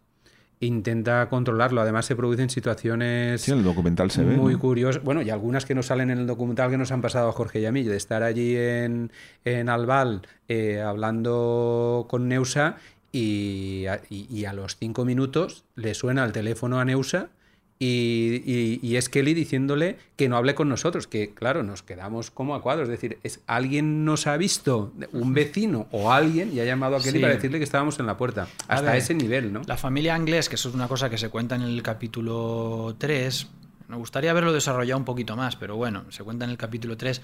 Bueno, pues ha, ha montado una serie de negocios y Kelly se ha otorgado a ella como la persona que protege un poco esos negocios y el patrimonio que está haciendo La la, de la familia. el patrimonio que está haciendo la familia. Entonces, si tú tienes negocios y eres el hermano o la hermana de Antonio Anglés, pues es, es- es- es una mala presentación, ¿no? Entonces, ella em, se cuida mucho de que ningún periodista pues le saque los negocios, le saque su imagen actual y tal. Entonces, en cuanto nota algún movimiento extraño, no duda en levantar el teléfono, no hables con nadie, Sí. están haciendo este reportaje, no participes.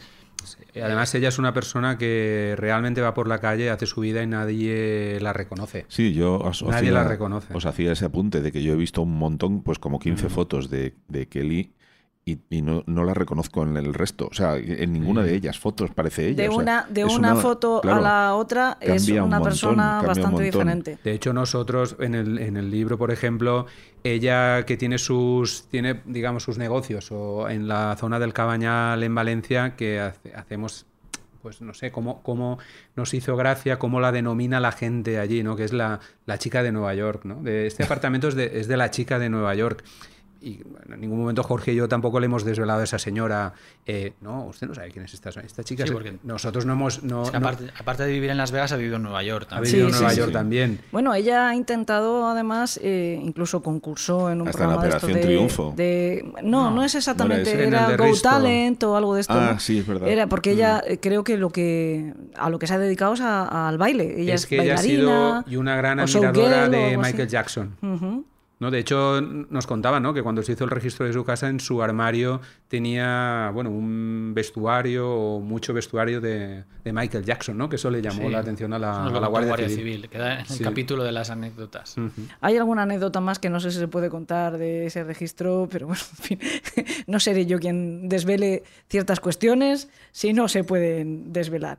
De ese famoso registro, cuando llegan a, a- a- a la casa, eh, no sé, Pues hay a- muchas a- cosas. Hombre, yo, yo creo que se puede contar. A mí me encantaría que lo Porque contaran, solo si se puede. Pero si te, te refieres al tema de la radio, Me refiero al tema de la radio. Sí. Sí, sí, eso- Pues el eso tema de la radio yo mucho- creo que se puede contar perfectamente porque en la entrevista que se le hace al capitán Hidalgo para este documental, el capitán Hidalgo lo cuenta. Lo que pasa es que ese, esa declaración no sale. De Mortadelo y Filemón. Cuando es- están en, en pleno registro, en ese momento se produce una llamada que la recoge el contestador, que está Que- dentro de la habitación de Kelly. que todos los que hayamos seguido un poco el caso de Alcácer creo que hemos escuchado, que es la de coge los... Rubén, Los Kellogg's. coge los Kellogg's y La los- maneta de la moto.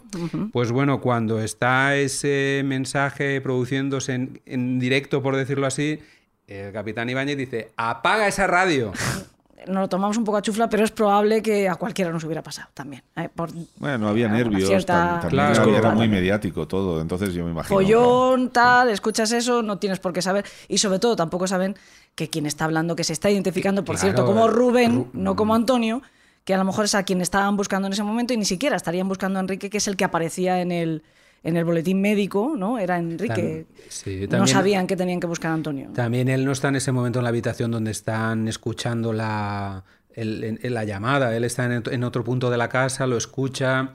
No sé, que también pues el hombre dijo eso, no yo qué sé. Claro. no. Oye, En una, fin. una cosa que yo quería preguntaros tiene que ver con la... Que nos lo tomamos un poco a chufla, pero por Sí. hacer pitorreo, no tiene por qué. Tiene No. que ver con la inclinación sexual del propio inglés, porque en algún momento decís o, o in- insinuáis o simplemente mencionáis cuando él llega al- con el barco que baja en Dublín, eh, que él se mueve por la zona de los pubs de, de gays y tal. ¿Se puede entender que por ahí eh, era para conseguir dinero Mm, para bueno, poder funcionar? A ver, eh, ahí había un programa de, de televisión que era el Crime Line. eh, entrevistamos al, al que era el presentador del Crime Line, era un programa David pues Harvey. de David Harvey. De, de sucesos, eh, que también se pedía mucha colaboración ciudadana. Entonces, cuando ocurre mm, el asunto inglés, pues empiezan a recibir llamadas desde todos los, desde todos los puntos de- del país, ¿no? Eh, barrios que recorre, por, eh, por cierto, Margaret, son algunos de los barrios que- a los que va Margaret con, la, con la fotografía. Recordemos Eh, que es la mujer que, que, con- no. que conoce al, curo, al cura. Sí, Ahí. nuestra colaboradora allí. Eh, y uno de estos barrios fue el, el considerado barrio gay de, de Dublín, ¿no? Entonces fue un sitio que se, que se investigó, se rastreó, la, la Garda preguntó por allí, pues infructuosamente. Difícilmente, ¿no? Eh, Vas a sacar algo, claro.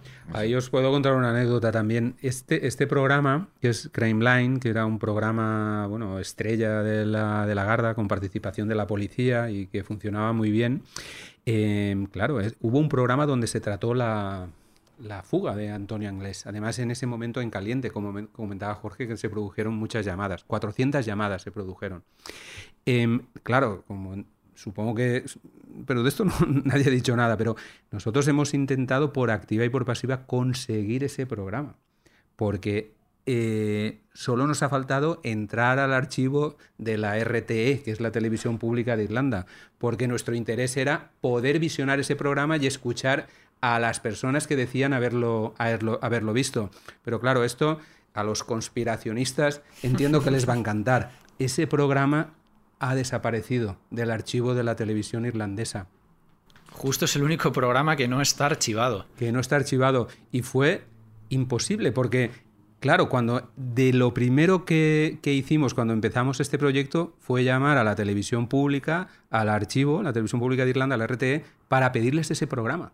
No apareció por ningún sitio. No estaba ni en el archivo de la televisión de Irlanda, ni la productora que lo producía tampoco lo tenía. Es decir, el programa no existe a día de hoy. Ya. Solo queda el recuerdo del presentador de ese programa, de lo que pasó en él. Pero y ese lo que- episodio y le- en y lo- concreto. Y lo que Hablamos recoge de la prensa episodio. de lo que Sí, ocurrió lo que recoge en la ese prensa. programa. Se han recibido 400 llamadas. Anoche se recibieron 400 llamadas en el programa Crime Blind de gente que pudo haber De visto. Wicklow, del barrio de Cramlin, del barrio Es gay, que- del barrio... Esto no ayuda, Eh, esto no ayuda, os- efectivamente esto no ayuda. Os he preguntado por la inclinación sexual de Sí. Anglés porque ha, ha surgido una información también que es que él convivió como un año an- con una chica de 12 años. Sí. Que, que- quiero decirte que Anglés no hacía ascos, que, que igual iba con menores, que, que- No solo eso, sino que la historia con esta chica, que a la que vosotros también intentasteis Mm. eh, entrevistar, llegasteis a conocer, pero su situación actual mm, no permite... hace inviable poderla el- entrevistar. el- Es que Anglés la enganchó a las drogas. Mira, esta historia Denota nace- que hay un sadismo desde que Anglés Hablamos es que muy esto es antes del caso que Sí, le sí. lleva a, a la primera A la cárcel. a la cárcel. En el La- 87. La, de Pera, ¿no? Eh, se llama Nuria sí. Pera. Mira, Era en el 90, esto que hablamos es en el 87. Bueno, contadlo vosotros. Sí, nace, de una forma que a nosotros como periodistas nos parece muy bonito, que es rastrear en todos esos archivos perdidos que hay en, en oficinas de la Guardia Civil eh, y que nosotros rescatamos, desempolvamos y tal, y que estaban olvidados, pues en uno de estos archivos eh, de la Policía Judicial aparece un listado de gente del entorno de, de Antonio Anglés. Entonces aparece el nombre de una chica que se llama Eva, empezamos a investigar sobre este que pudo tener una relación sentimental con, con él empezamos a investigar sobre sobre esta chica con el, con el nombre de esta chica el apellido no lo voy a decir y, y dimos dimos con ella no entonces efectivamente es una chica con la que tuvo una relación sentimental cuando él tenía 21 años y ella tenía 12 años Durante un año. durante un año Convivieron. Convivieron. con la que Convivieron. convivieron en un piso en el centro de Alfafar, que es una localidad de Valencia. Eh, y luego, en aquella época creo que se hizo una crónica, ¿no? Por parte de, de un, de un periódico. De Levante. A, a mí me gusta mucho, entre comillas, lo de me gusta mucho, eh, cómo lo cuenta la compañera Teresa Domínguez, que participa Sí, en, sí. Sí, en el el documental. documental. Es fabulosa. Que dice que Antonio Anglés, en vez de regalarle rosas y bombones, le regalaba heroína. Eh, entonces, de esa forma la tenía engan- enganchada, ¿no? Estamos hablando de una niña de 12 años a la que Anglés enganchó a la droga, pero no solo eso. Y, do- y donde ella, ella mismo declara a la Guardia Civil que a Anglés, Le a ella le decía no solo eso, sino que le gustaban las niñas. Ajá. Mm. Entonces, bueno, esa niña pues eh, pasaba mucho, muchas temporadas fuera de su casa, la policía, no, o sea, perdón, su familia no sabía dónde estaba. Y bueno, pues... eh, Él intentaba que no saliera de casa tampoco. Exacto. Y sufría malos tratos. Lo que quiero decir Sí. es que denota además claramente un comportamiento sádico ya con esta Sí, una inclinación por las menores. Bueno, eh, la, la verdad es que esta es una historia bastante triste porque... Ha- Habla de él como una persona desconfianza, desconfiada, una persona que dice que siempre llevaba una- un cuchillo o una navaja, una persona que ya le gustaba eh, vestir bien, eh, destacarse de, de la gente de su, de su entorno. Porque sí, podemos hablar de, de cadáveres, los cadáveres que ha dejado Antonio Anglés y los cadáveres vivos que ha dejado Antonio Anglés. Este es un cadáver vivo que ha dejado Antonio Anglés porque la localizamos.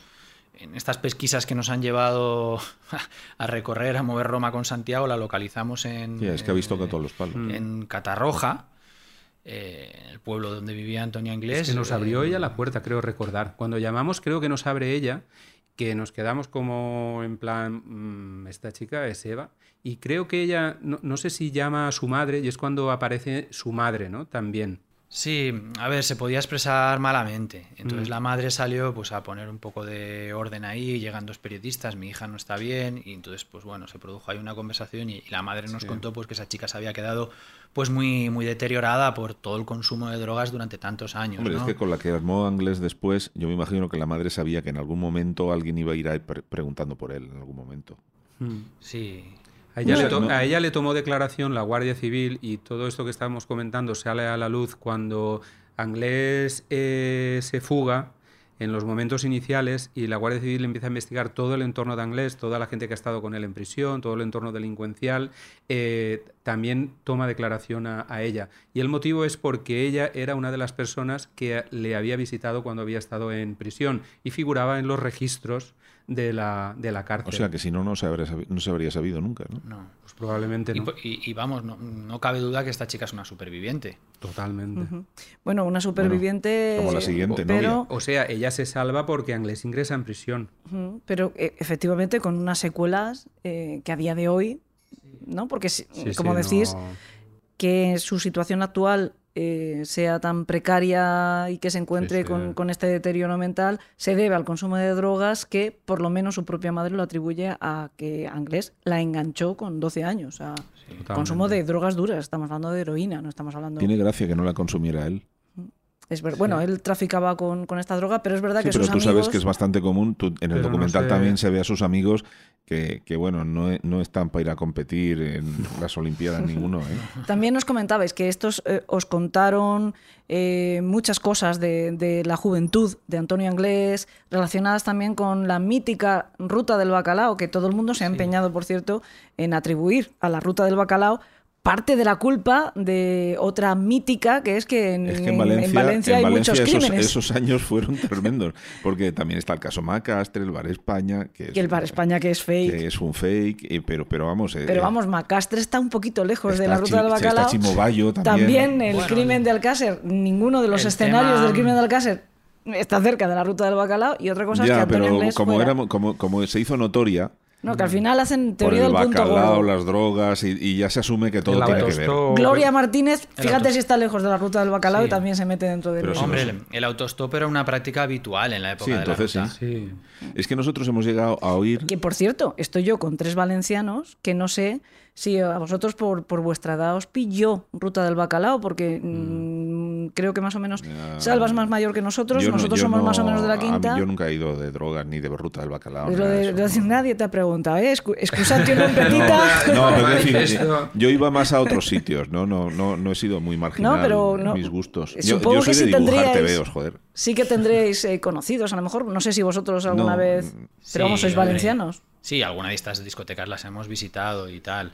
Pero bueno, era un movimiento lúdico en el que el consumo de drogas, no vamos a negar que es perjudicial y tal, pero, pero había como un clima de, de- de diversión, ¿no? Entonces no, no era como... eso y lo otro. No puede ser un... O sea, no es como podemos concebir ahora los parkings de algunas discotecas en los que hay violencia, agresiones y tal, que probablemente habría casos, ¿no? Pero era una Al explosión de, música, época, de diversión. creo, de- También te de- digo, de- la al final, al- al- acabando ya la, época, que, que además acaba, yo creo que coincidiendo un poco con el crimen de Alcácer, precisamente porque eh, al final se hace un totus revolutum, sí que hay un poquito más de problemática con el tema del consumo de alcohol y drogas en los parkings por el tema del tráfico, pero yo creo que se perjudicaban más a sí mismos A ver, es que, que- causar Sí, violencia. mucha gente se quedó en las carreteras. Sí, efectivamente. Pero es que también pasaba una cosa, todas esas discotecas periféricas de la zona de Valencia acabaron muriendo no, no por las drogas ni nada de esto, sino porque como la Guardia Civil hacía controles de También. a- Controles justo de la salida de la discoteca, La carretera del los, los trincaba a todos y al final llegó al cierre de toda aquella... No, que lo que quería decir que a todo esto, eh, lo que nos contaba, por ejemplo, uno de sus amigos, ¿no? De cómo era, eh, bueno, pues que Antonio Inglés era una de las personas que, que que junto a sus colegas y la cuadrilla iban a las discotecas de la Ruta del Bacalao, nos comentaban cómo compraban sus botellas de alcohol, que las ponían en el maletero, eh, cómo llegaban al parking, cómo se ponían allí hasta arriba y cómo eh, Antonio Inglés eh, decidía ir por, por libre, ¿no? Comentaban que Sí, como que se perdía en la, en la pista. Él se perdía en la le- discoteca y tal y... Se diferenciaba del resto, ¿no? Sí, y que no, no consumía lo que ahora actualmente llamamos botellón, que en aquel momento ese término de botellón pues no existía, era el parquineo, bueno, no sé cómo, pero eh, él no consumía alcohol, no consumía ni drogas ni alcohol. Eh, una cosa bastante No, eh, curiosa. Creo ¿eh? que queda claro en la biografía que hay por ahí escrita de él y comentarios posteriores que él era un tío que se cuidaba bastante. Sí, sí. Él- Físicamente él- muy fuerte. Él se entrenaba, Calígula, nadaba. Calígula lo dice muy Sí, lo- lo gráficamente, dice, ¿no? sí. Que comía lechuga y tomate, ¿no? Era como una manera de decir que se cuidaba, ¿no? Que Jugaba mucho al frontón, Ujú. jugaba mucho al frontón, hacía deporte. Sí, muy valenciano eso, sí. Sí. Bueno, toda la familia. Han sido grandes jugadores. Y bueno, Enrique, que falleció recientemente, mm, por lo visto era un auténtico crack del frontón. Hablando de la familia de Antonio Anglés, llegáis a hacer esa visita en Brasil a una de sus tías, que parece que va a colaborar, pero recibe la llamada. Efectivamente, ya había recibido, ella había llamado, se había puesto en contacto primero con la familia de, Valen- de Valencia, sí, de, de España. Oye, parece que vienen dos periodistas aquí, sale y entonces la llama a su hijo, que por cierto es el marido de Kelly. ¿no? El primo. O sea, Su Kelly marido está. Su primo casa- hermano. casada con su primo hermano que se ve en el documental, se le oye decir, no hables con esos, que están Claro. buscas broncas, que es que sois unos folloneros. Ellos, Ir a molestar a la pobre mujer. Sí, eh, él- ella avisa a, a Llama España y entonces él, para confirmar que nosotros hemos llegado a la casa, están ahí, están ahí, no hables con ellos, no hables con ellos. O sea, eh, eh, se produce una llamada como para confirmar si hemos llegado nosotros a Mm. la puerta de la casa. Que además también elegís un día, tío, precisamente el Desde día que están, que están con el cadáver de, de Enrique. Que coincidió que era ese día, sí. Sí, sí. Que Enrique ha, ha fallecido recientemente, bueno, no dos, sé si dos de recientemente, los hermanos han muerto. pero Enrique ese día justo había fallecido y estaban en el velatorio y de hecho, de alguna manera esto les indigna que vosotros vayáis ese día como si tuvierais conocimiento, estabais en Brasil, ¿qué, qué vais Sí. a saber vosotros? Bueno, a nosotros nos sorprendió porque eh, Neide, que es la tía de Antonio Anglés, la hermana de Neusa. La que vimos eh, en el documental, ¿no? Sí, ella hablando con ella nos, nos enseña el, el teléfono y nos enseña una foto que está Enrique Anglés de cuerpo presente. También. Y sí, nos dice, mira, es que están ahora allí en Valencia en el, en el velatorio. Claro, y nos quedamos como, "Buf, eh, acaba de fallecer Enrique Inglés. Sa- Sabíamos, por otro lado, que estaba bastante enfermo, porque su propia madre nos lo había dicho. Y bueno, fue esa, esa casualidad. De todos modos, yo de Neide, eh, o sea, a mí lo que me sorprende de esta señora fue em, su testimonio em, exculpando absolutamente a su sobrino, a Sí, Antonio que- Anglés, que ¿no? De mi ¿no? sobrino no, no, no se cree que, que hiciera lo que, lo que, vamos, lo que hizo. Aunque ver, hay yo- mucha gente se molesta porque no utilicemos aquí un presuntamente, ¿no? Pero vamos, que, que se, mo- se- se- no, no- no cree, o sea, cree que su sobrino es inocente. Yo como espectador, mm, cuando acabo de ver los capítulos, saco dos conclusiones a mi aire. Es decir, mm, una es que algún marinero miente Hmm. y otra es que la familia de Anglés sabe algo. Sí, que, que el marinero miente es más, que, es más que evidente. Y de hecho yo creo que hemos tenido sentado adelante a uno de los que le ayudó y nos mintió en la cara y no hubo manera de poder arrancarle esa, esa confesión que se, que se intentó. Y que la familia ingle- Anglés esconde algo, sí, yo también lo creo. Yo también creo, porque es una familia y todos sus miembros han contado tantas mentiras, tantas mentiras durante tantos años, tantas versiones de, de ciertos hechos que, que, claro, mm, no sé, o sea, e- es, gente que realmente cuando te cuenta algo no sabes cómo, cómo tomarte. Yo, yo he visto un factor común en casi todas las veces que se habla de lo que Anglés quiere hacer y es que se quiere ir a Brasil y a, y a México. Eso lo dice 47 veces. Bueno, Entonces- e incluso eso nos lo ha dicho a nosotros otra gente que no sale en el documental y que no ha declarado nunca en el sumario. Ya, pues un- hasta el Calígula lo dice. hasta el Y uno de sus mejores ani- amigos, con el que Jorge y yo hemos estado reunidos y tomando algo, que es Raulillo, que también es otra de las personas que ha fallecido. Él nos lo dijo hablando con él un día. Dice, él estaba obsesionado y quería ir a México, ¿no? Creo que Ra- México, Raulillo decía México. México. Y también por el tema de que México no, no había convenio de, Extradición. de extradición con España. Es decir, que ya no es, es algo que te cuentan porque eso también lo comentan los marineros, que se lo dice. lo- Es Sí, que es lo dice. los marineros, gente de su entorno, es algo que está siempre presente. En Que por cierto, eh, eh, otra de las cosas que vosotros habéis intentado es seguir esa posible ruta. eh, si damos por hecho que Antonio Anglés consiguió llegar a Dublín vivo, es ese polizón que vio este testigo que vosotros encontráis de esa forma. Voy a decir milagrosa porque he implicado a un cura. Mira tú por dónde. Sí, pero es que fue milagrosa. Yo creo que. Es una flauta de esas que suena de Sí. uvas a peras. Que- Hombre, yo- Entonces, yo, a en ese de ahí- momento le dije a Jorge, digo, llama a nuestra jefa y dile que hemos encontrado una aguja en un pajar. Sí, porque, porque realmente habéis encontrado una aguja en es un que pajar, era, era como en- 30 pues, años después, además. de Que es verdad que- es que esto algo hay que decir, subrayarlo mucho. no dábamos ni vamos encontrar eso ni en nuestros mejores sueños.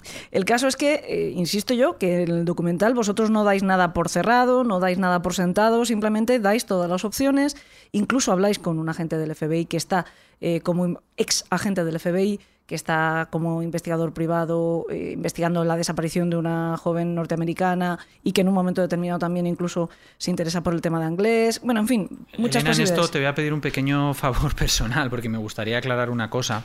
Nosotros en este capítulo 3 efectivamente hablamos eh, con, con Kenneth Strange, que es un agente, un ex agente del FBI, ahora detective privado que está investigando el caso de, de Annie McCarrick. Eh, y que efectivamente ve que hay una coincidencia temporal entre la desaparición de Annie McCarrick y la llegada de Antonio Anglés a, a Dublín. A raíz de eso, mm, nos informamos que existen una serie de desapariciones, que lo comentabas tú al principio del programa, de mujeres en la zona de Wicklow, y, empezamos a, buscar pues eso, infor- información de ese caso. Nos topamos con que la Garda había barajado entre los sospechosos a, como posible autor de esas desas- desapariciones, desapariciones, o al menos una persona implicada, Antonio Anglés.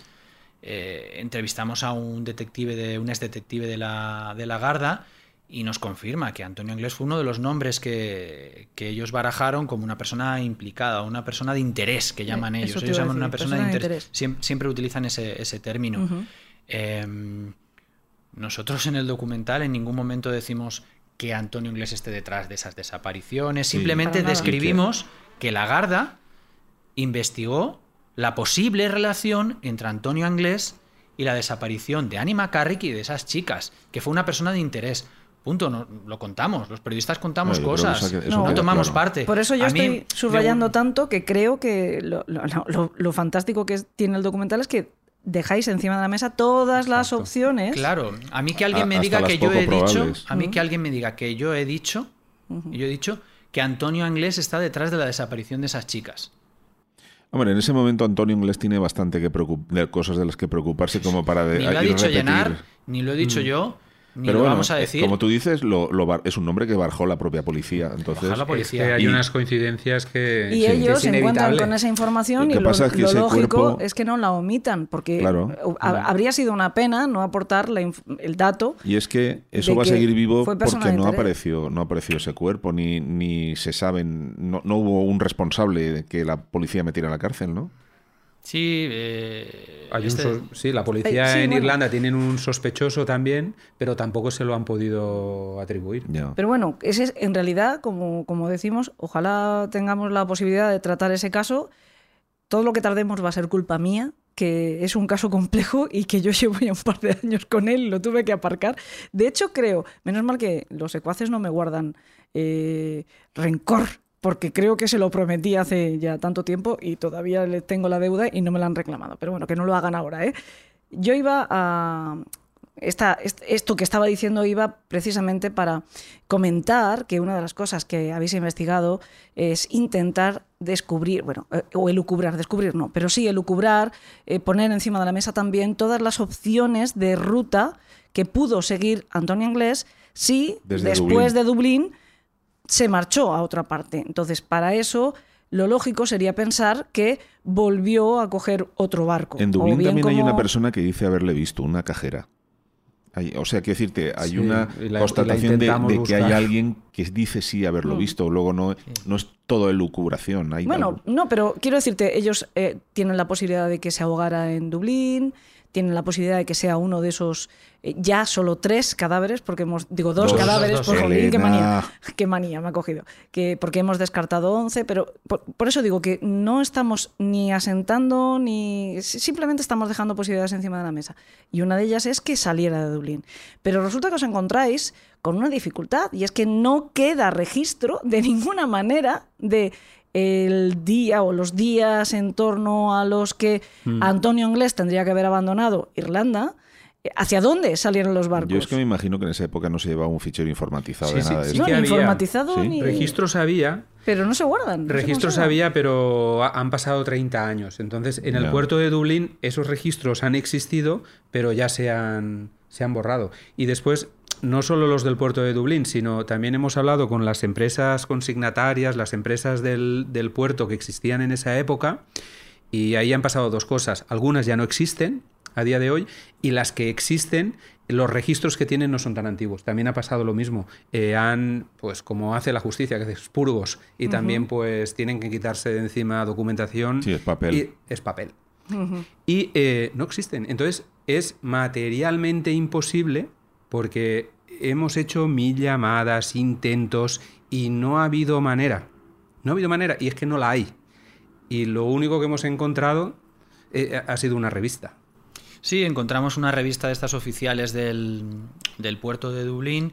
Entonces ahí sí que figuraban como una especie de cuadrantes de, de los, eh, los, car- los cargueros que, que salían regularmente hacia pues hacia Sudamérica, Estados Unidos, México y tal.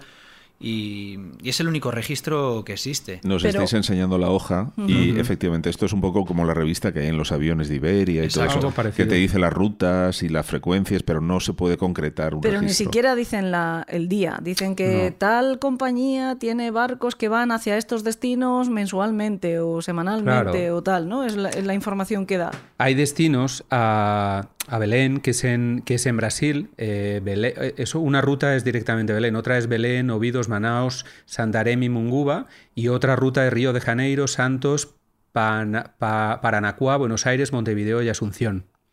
Por ejemplo, es- esas rutas existían desde, desde Dublín.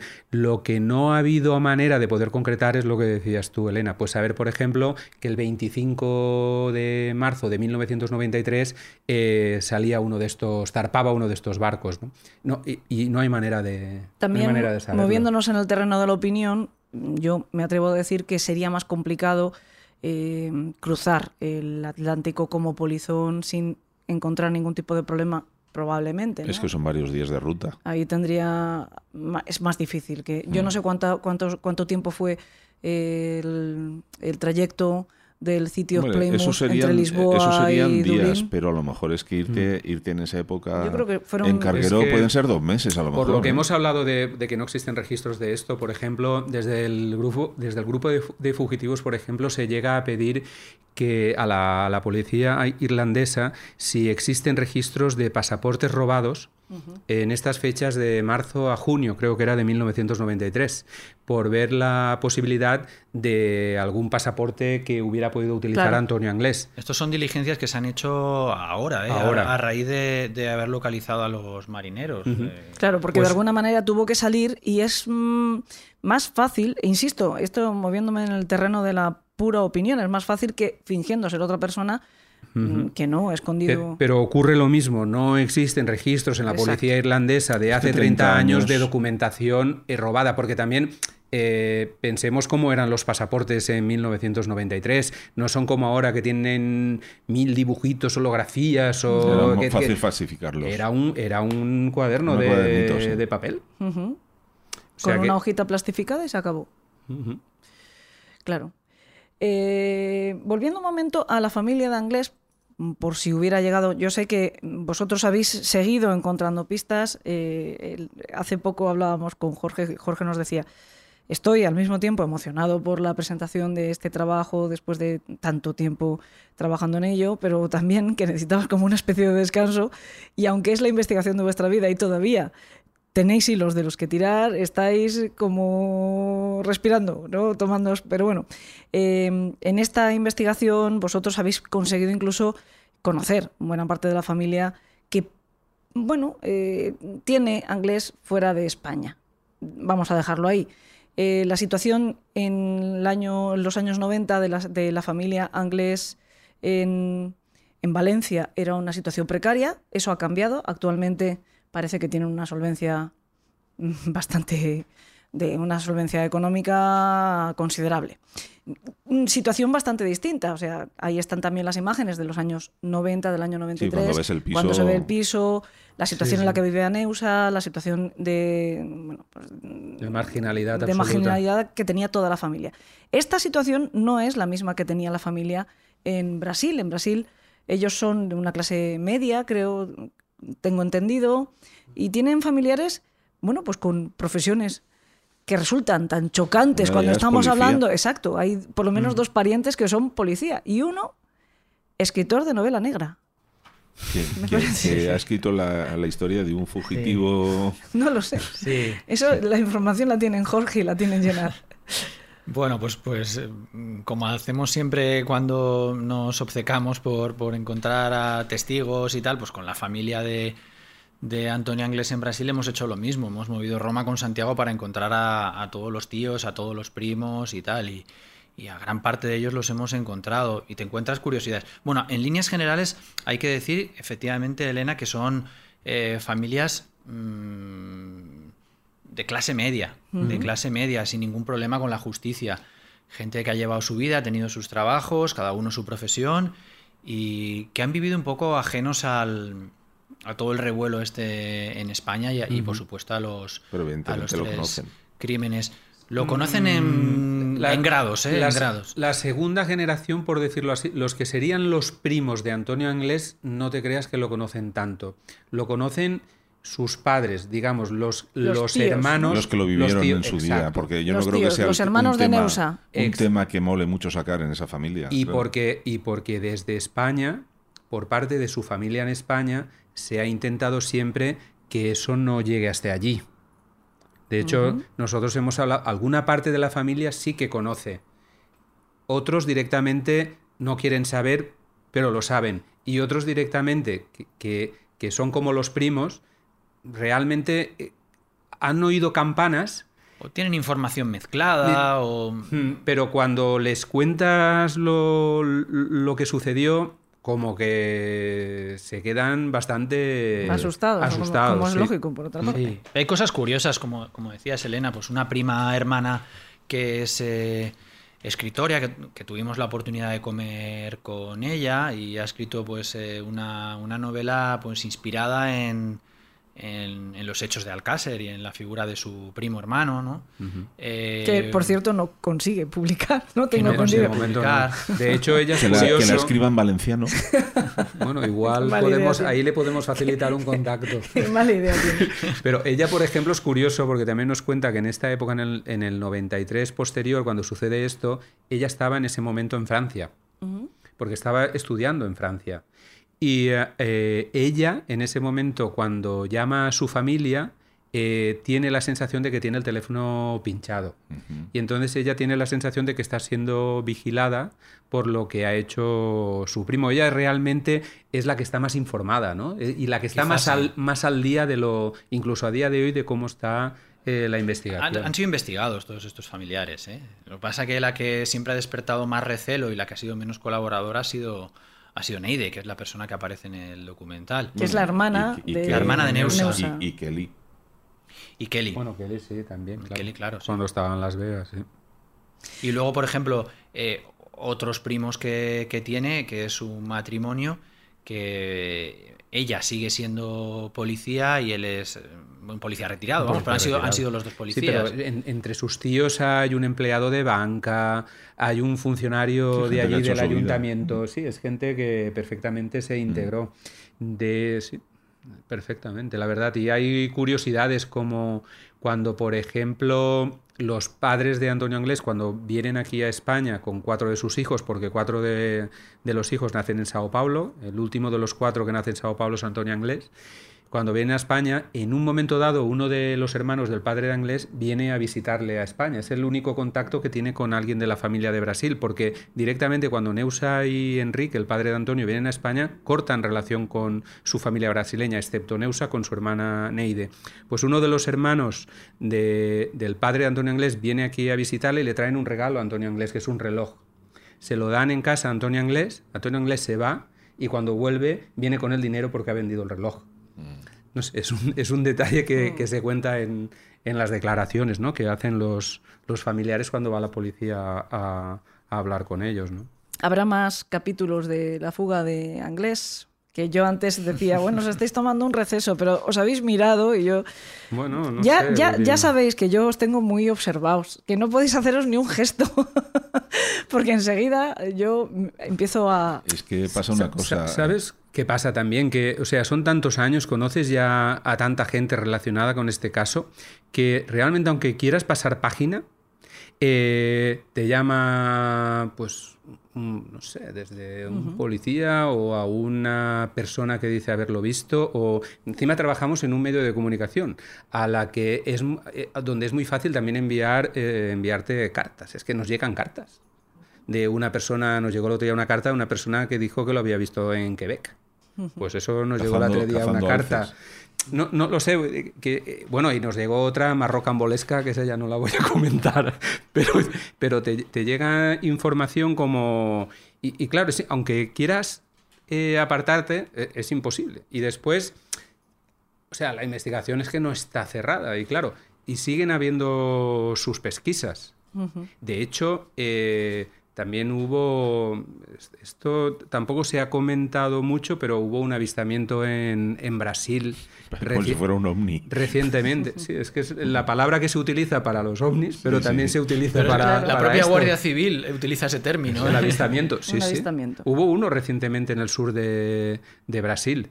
Y, en ese momento se tomó muy en serio por la policía brasileña e incluso por parte de la cuando se comunicó a la policía española que se iba a detener a, a un personaje que se pensaba que era Antonio Anglés. Porque una persona, eh, aquí al final, bueno, que había visto en algún momento imagen de él, estaba convencido que era él. Y se montó un dispositivo muy serio por parte de la policía brasileña y se detuvo a esa persona.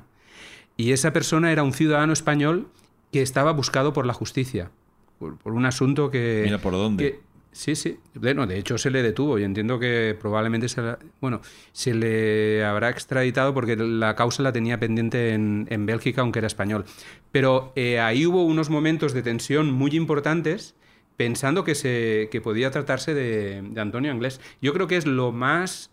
eh, que, lo que ha hecho saltar las alarmas y en algún momento dado se ha podido pensar que, que, que- que podía ser él. Os voy a enseñar la foto. Ujú. Vosotros tenéis una hipótesis, os, os fuerzo un poco a, a dar vuestra opinión, solo si queréis, os fuerzo, pero hasta un límite. Sí. Yo, para, para, terminar lo que decía Llenar, es que es muy difícil desvincularse de este tema. Es, es muy complicado por las fuentes que has hecho y tal. Un segundo proyecto, una segunda parte, una segunda temporada de la serie, bueno, nunca se puede descartar, ¿no? Porque Las fuentes y las líneas de investigación siguen ahí abiertas y, y es posible, es posible, ¿por qué no? A ver, si, ¿qué hay que hacer para que no prescriba en el 2029? Bueno, yo creo que directamente se, va a aprovechar lo que se ha hecho ahora. ¿Estáis viendo la foto? No, no, no lo veo. No, no, no veo que se parezca mucho. No, no, no se Pero parece. claro, es que han pasado Claro, tantos años. pasado eh, estamos años. hablando que Anglés es un tío de más o menos mi edad. Y que habrá- 56, 57, no Claro. sé si me falla el dato, pero podría, o sea, tendría esa edad. Y que también él mismo habrá hecho Lo suyo por de- suyo por intentar cambiar. de aspecto, aunque, ojo que es coqueto. Sí, pero No el- se ha- el- el- no- habrá intentado cambiar de aspecto, pero El- no creo que haya querido sacrificar su atractivo físico tampoco. Pero el Mauri ha aprovechado el negocio de ese que tienen una clínica estética cerrada, ¿eh? Para la operarse. ¿Eh? La clínica está, a día de hoy está Sí, pero ella, cerrada. ella se ha operado la cara, que en, en vuestro documental aparece con dos mascarillas y gafas de sol, se han cambiado el nombre. Mm, En fin, que Sí, decir que- intentado que han intentado desvincularse quitarse de- un poco de en medio, del- aunque él sigue en sus treces, porque ahora está condenado otra vez por un tema de, de un Está, abuso a una eh, persona, in- ¿no? Investigado, investigado. Investigado. Bueno, está en prisión, está, está investigando ese caso. A sí. ver, mm, ellos tienen una serie de negocios y de repente hace como un par de meses, una cosa así, pues salta esta noticia de que ha sido detenido por secuestrar a una persona, dejarla desnuda en la calle y con bridas en, en las manos y en los pies, creo que donde ¿no? vivo yo. Eh, por la zona de Paiporta o por ahí. Yo ¿no? en Vétera, creo fue. O por Vétera, ¿no? Entonces, claro, sí, Kelly protege los negocios, el patrimonio de la familia.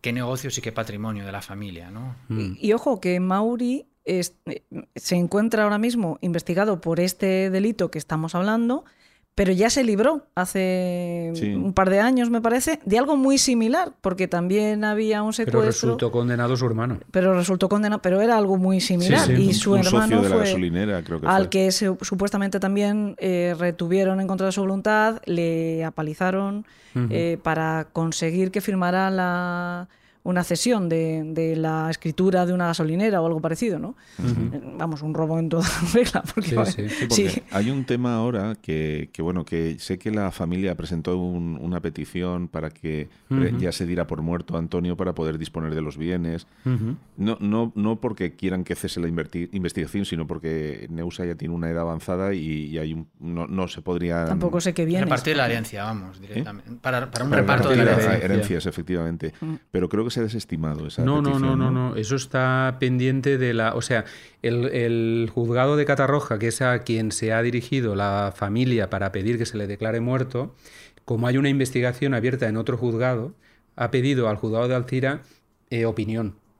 Quiero decir, a mí me han pedido esto. Usted que está investigando la desaparición de este señor, ¿usted qué piensa? El juzgado de Alcira ha pedido opinión al resto de partes para decirles, ¿qué hacemos con esto? ¿Ustedes qué piensan? ¿Esto lo declaramos este señor muerto o no?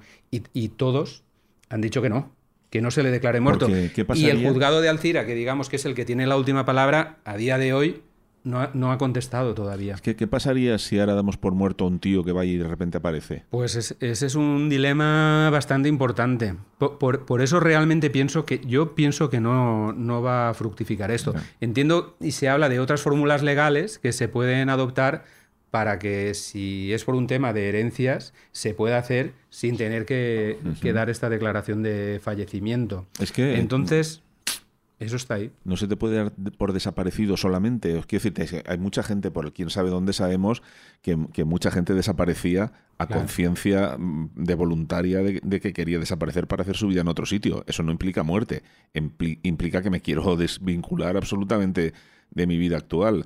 En- Entonces, creo que debe- tiene su lógica también que, que, bueno, le permitan a la familia repartirse las herencias, porque a fin de cuentas es un derecho Claro. que tienen, y, y seguir con esto porque yo sigo pensando que hay motivos más que importantes para pensar que esto pueda dar más de sí. Yo quería, yo quería llegar ahí, porque precisamente yo les pedía.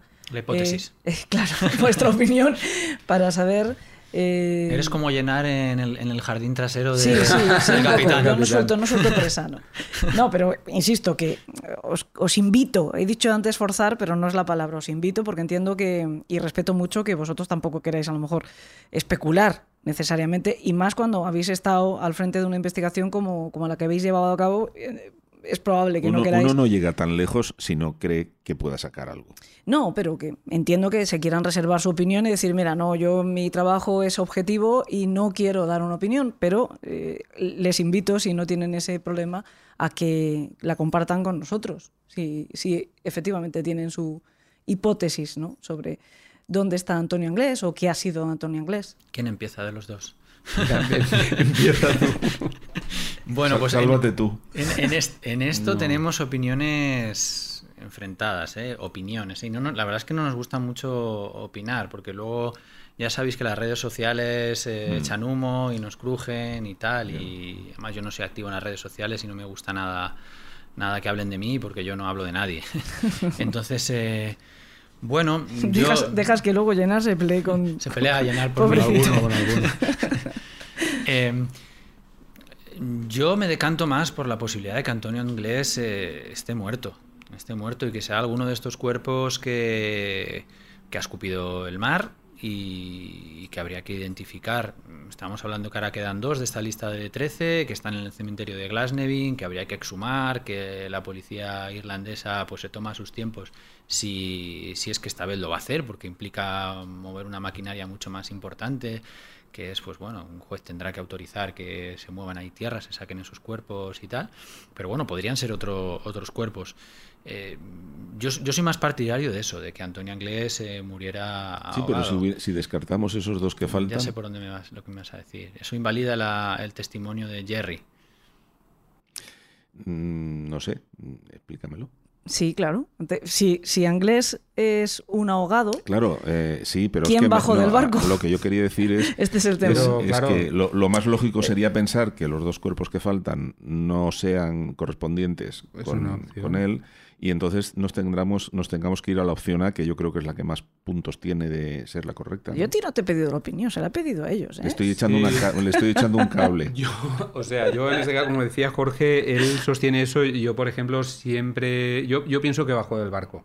Yo, mi, mi opinión es, es esa y, de- y después de tener el testimonio de Jerry, por lo mismo que comentabas tú antes, por la sinceridad o la honestidad o, o lo que te transmite ese señor, que, que es verdad que te transmite un grado de confianza absoluto, o por lo menos es, es mi percepción en lo que te dice, todavía apuntala más un poco esa posibilidad de que, de que bajó del barco.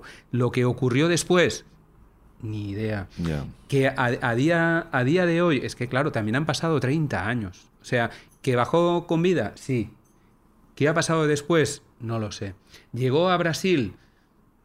Es que no lo sé. Es que cuando hablas también con los policías de, de Brasil, claro, te dicen, bueno, es que si llegó aquí en aquella época, pues échale un galgo y, y encontrarlo. Es, es imposible. El otro día también he hablado con un amigo periodista de Valencia que trabajó en Canal No muchos años, que me preguntó por esto, me lo encontré por la calle, y él me decía, hace muchos años hizo un reportaje en el Mato Grosso, en Brasil, y me dice, aquello estaba lleno de nazis con- eh, que tenían ferreterías.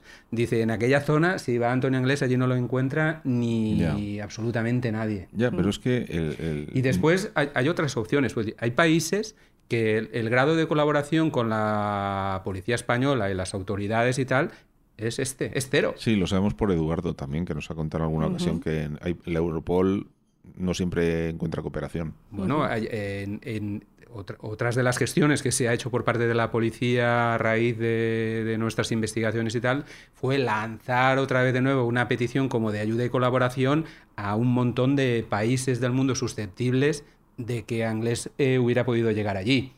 Pues hay una serie de países que no colaboran. Y todos nos podemos imaginar que, quién- que- cuáles son, ¿no? Unos empiezan por Venezuela, eh, acá- eh, sigues por Cuba y alguno más.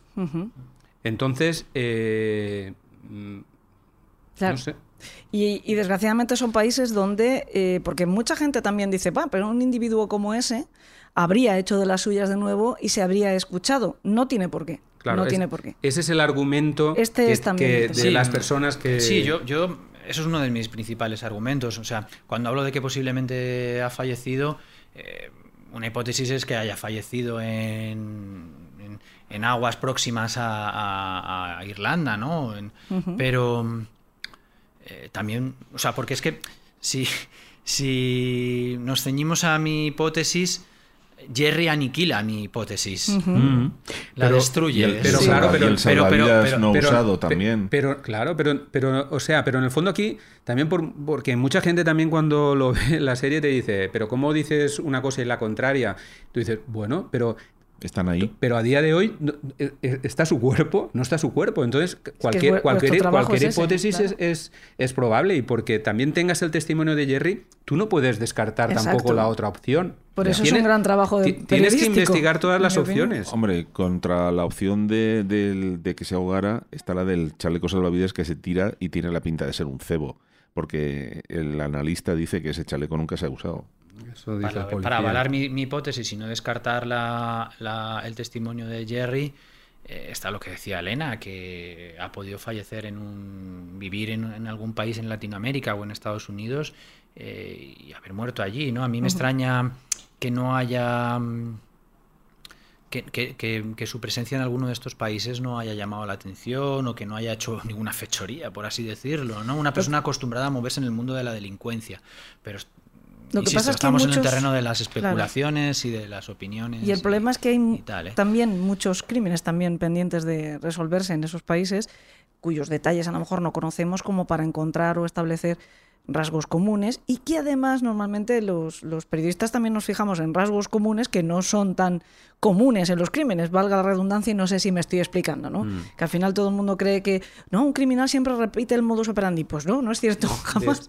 es raro que lo repita. Eh, en todo caso la afirma y según qué tipo de crímenes y este tipo, eh, me refiero a inglés, era multidisciplinar, o sea, mm. no, no tiene por qué repetir un crimen sádico necesariamente, puede bueno, pues llevar una mala vida porque seguramente eso sí. Eh, o sea, de cara a, la huida, es una persona muy obsesiva. O sea, es, una persona, por lo que hablábamos antes, que eh, se cronometraba eh, sus entrenamientos de cómo huir en el menor tiempo posible. En el menor tiempo posible en la casa de la calle Colón 59 de Catarroja, donde tenía su narcopiso, su narcovivienda, por decirlo así, ¿no? o sea, era una persona que lo que se metía en la cabeza lo intentaba llevar a cabo de la manera que fuera. Es decir, eh, su obsesión está por nadar contracorriente en el canal de Picassent, su obsesión por tener eh, su plan de fuga perfectamente entrenado y saber cuál iba a ser si entraba la policía o la Guardia Civil a su casa. lo que quiero decir con esto es que si es una persona que tiene metida entre ceja y ceja que quiere llegar a México, lo va a intentar por todos los medios. Y, es, y me llevo un poco al argumento del, de Tosh Lavery, del buzo, de la garda que habla allí, que lo dice. Dice, una persona que lleva esa adrenalina y que quiere llegar, llega. Y las condiciones del agua también, del parque, meteorológico, del parque meteorológico que miráis, el agua estaba tranquila, la noche no era especialmente mala. Es un tipo que no tiene miedo, es un psicopatón, luego no tiene miedo. A ver, te puede salir mal algo y, y, palmar, pero, pero hasta la fecha el tío tiene una flor en el culo, ¿eh? Sí, sí, total. Bueno, en fin, ojalá en algún momento sepamos. Yo quisiera que tuviera razón Jorge. La verdad me encantaría que se confirmara que uno de esos dos que quedan, dos. Por, por, acabar. por terminar, por rubricar este caso, cerrarlo de una maldita vez. Em, efectivamente se confirmara que es Antonio Inglés, porque mm, la verdad es muy indignante, es muy frustrante pensar que este individuo está en algún lugar que no sabemos cuál es, campando a sus anchas, que lo ha conseguido después de tantos años entrenando, que efectivamente le ha sido efectivo toda esa voluntad puesta eh, para el mal. A mí me encantaría que, se resolviera de una vez. Y si no, pues bueno, pues al menos que lo encontráramos y que, bueno, pues lo, pudiéramos poner delante de la justicia. Una cosa que me acabo de Pero después de 30 años es verdad. Oye, cosas más raras han visto, ¿eh? Cosas más raras. No en nuestro país, en otros países pero bueno, no hay que perder tampoco la esperanza. He, oído yo ya hace un tiempo que había una posible foto en el barco de él y una llamada telefónica vía satélite. ¿Eso qué tal? ¿Es, leyenda urbana o...? Pues lo de la llamada telefónica es algo que en su día cuentan algunos marineros en sus, en sus declaraciones, las que se hicieron en el 93, a nosotros nos lo contó uno de los marineros que no sale en el, en el documental, que es Kevin McBride, cuando hablamos con él. De hecho, eso está reflejado en el sumario y por eso lo digo, porque nosotros eso lo contamos en nuestra declaración y así está. Y eh, él es el que dice, Kevin McBride, que eh, se le hizo una foto al polizón. Eso se ha pedido que se le vuelva a tomar declaración para que lo detalle mejor. E incluso se le ha pedido declaración, que se tome declaración al capitán para que también él diga si se le hizo esa foto o no. Nosotros, a nosotros, el capitán nos ha dicho que no se le hizo esa foto a bordo, que esa foto no existe. Pues ahí hay una contradicción entre el capitán y el segundo oficial del barco, que es Bueno, Kevin que a lo McBride. mejor él, él tiene que saber si se hace una foto o no. Quiero decir, es que yo hago fotos y no le cuento a Elena Él- que hago fotos. Claro, Bueno. él, él dice que en su presencia, bueno, el capitán es que dice Pero que... si en esa declaración dice que estaban los dos, pues Sí, es- Trata de no recuerdo ahora exactamente ese detalle, la verdad, si, si Kevin McBride dice que estaba presente el capitán, pero bueno, él dice que se hizo esa foto y el capitán dice que no, él, vamos, que, él, que si le hiciera una foto no tiene ninguna constancia. Entonces, eso está ahí y, em, vamos, por lo que pienso, por lo que creo, no, les, no se les ha tomado declaración de nuevo para intentar aclarar este, este extremo de la foto. Es decir, que, pues nada, entiendo que en algún momento, no sé si se oficiará de nuevo una comisión regatoria para que se haga esta segunda declaración, pero bueno, pedido, pedido está. En fin, lo dicho, que hasta aquí de momento ha llegado esto, pero sigue abierto, como también están escuchando, pues la, la justicia está siguiendo por fin este caso. Que, que- que nadie se lleve a engaño. Quienes han conseguido que esto se remueva han sido estos dos señores que están sentados delante de los micros de... Nos hacen el honor de todas maneras, estar siem- sentados siempre va, va a haber una playa de, playa de gente que se quiere poner la medalla. Bueno, lo, lo que es, lo que es más digno de todo es que estos señores que están haciéndonos el honor de estar sentados delante de los micros del País de los Horrores ni siquiera quieren ponerse la medalla, les da exactamente lo mismo. Lo que no quieren tampoco es que se digan tonterías, ¿no? Eso es lo más importante, pero eh, bueno, tú y yo los conocemos hace tiempo es y, que la y en ningún momento, en ningún momento les hemos oído presumir más que de vivir intensamente esta profesión que es tan bonita, aunque la gente muchas veces no la entiende también, ¿eh? Es que la pretensión, la pretensión que hay detrás de esta investigación es esclarecer, aclarar qué pasó ahí, no, no, Claro. no que te den la legión de honor a, la- yo qué sé, a, Bueno, yo, si hay que votar, yo voto porque se la den a estos Yo a General Martí, yo- yo también. a Jorge Saucedo. Muchísimas gracias por volver a estar en el País de los Horrores. Siempre es un placer. Quiero Sí, sacaros de nuevo la, la- bueno, la promesa o la esperanza de que si hay algo más, oye, si sea, sea de Alcácer o sea de cualquier, o de Anglés o sea de cualquier otra de las cosas que vosotros investigáis, porque, bueno, mi admiración ya sabéis que no acaba solo en esta investigación. También me pareció magnífico el trabajo que hicisteis eh, para el Bar España. Tuvisteis también la deferencia con nosotros de aparecer en un episodio del video podcast Elemental, fantástico, donde se hablaba de fake news y de bulos, etcétera, porque bueno, os habéis convertido un poco en el avatar. No hay nada que os asuste, por lo que veo. Aclara que no son azules. no, no, no en, no en esos avatares de Cameron, sino en el avatar contra eh, la conspiranoia en cuanto a las noticias, por lo menos de sucesos. Por eso os doy las gracias por visitar esto, por vuestro trabajo también, y eso que os espero para una próxima ocasión. Gracias Bueno, también, Sería Salva. una buena señal, ¿eh? Si Pues quedamos sí. en una próxima ocasión será porque hay algo, entonces pues no estaría nada mal, ¿eh? Bueno, Salva, también gracias a ti, gracias por supuesto a todos nuestros secuaces. Ya saben cómo me despido siempre, incluso cuando tenemos un programa como este, en el que yo todavía estoy con la emoción de, de haber disfrutado tanto eh, de estos compañeros con este magnífico trabajo. Siempre les deseo lo mismo, que tengan dulces sueños.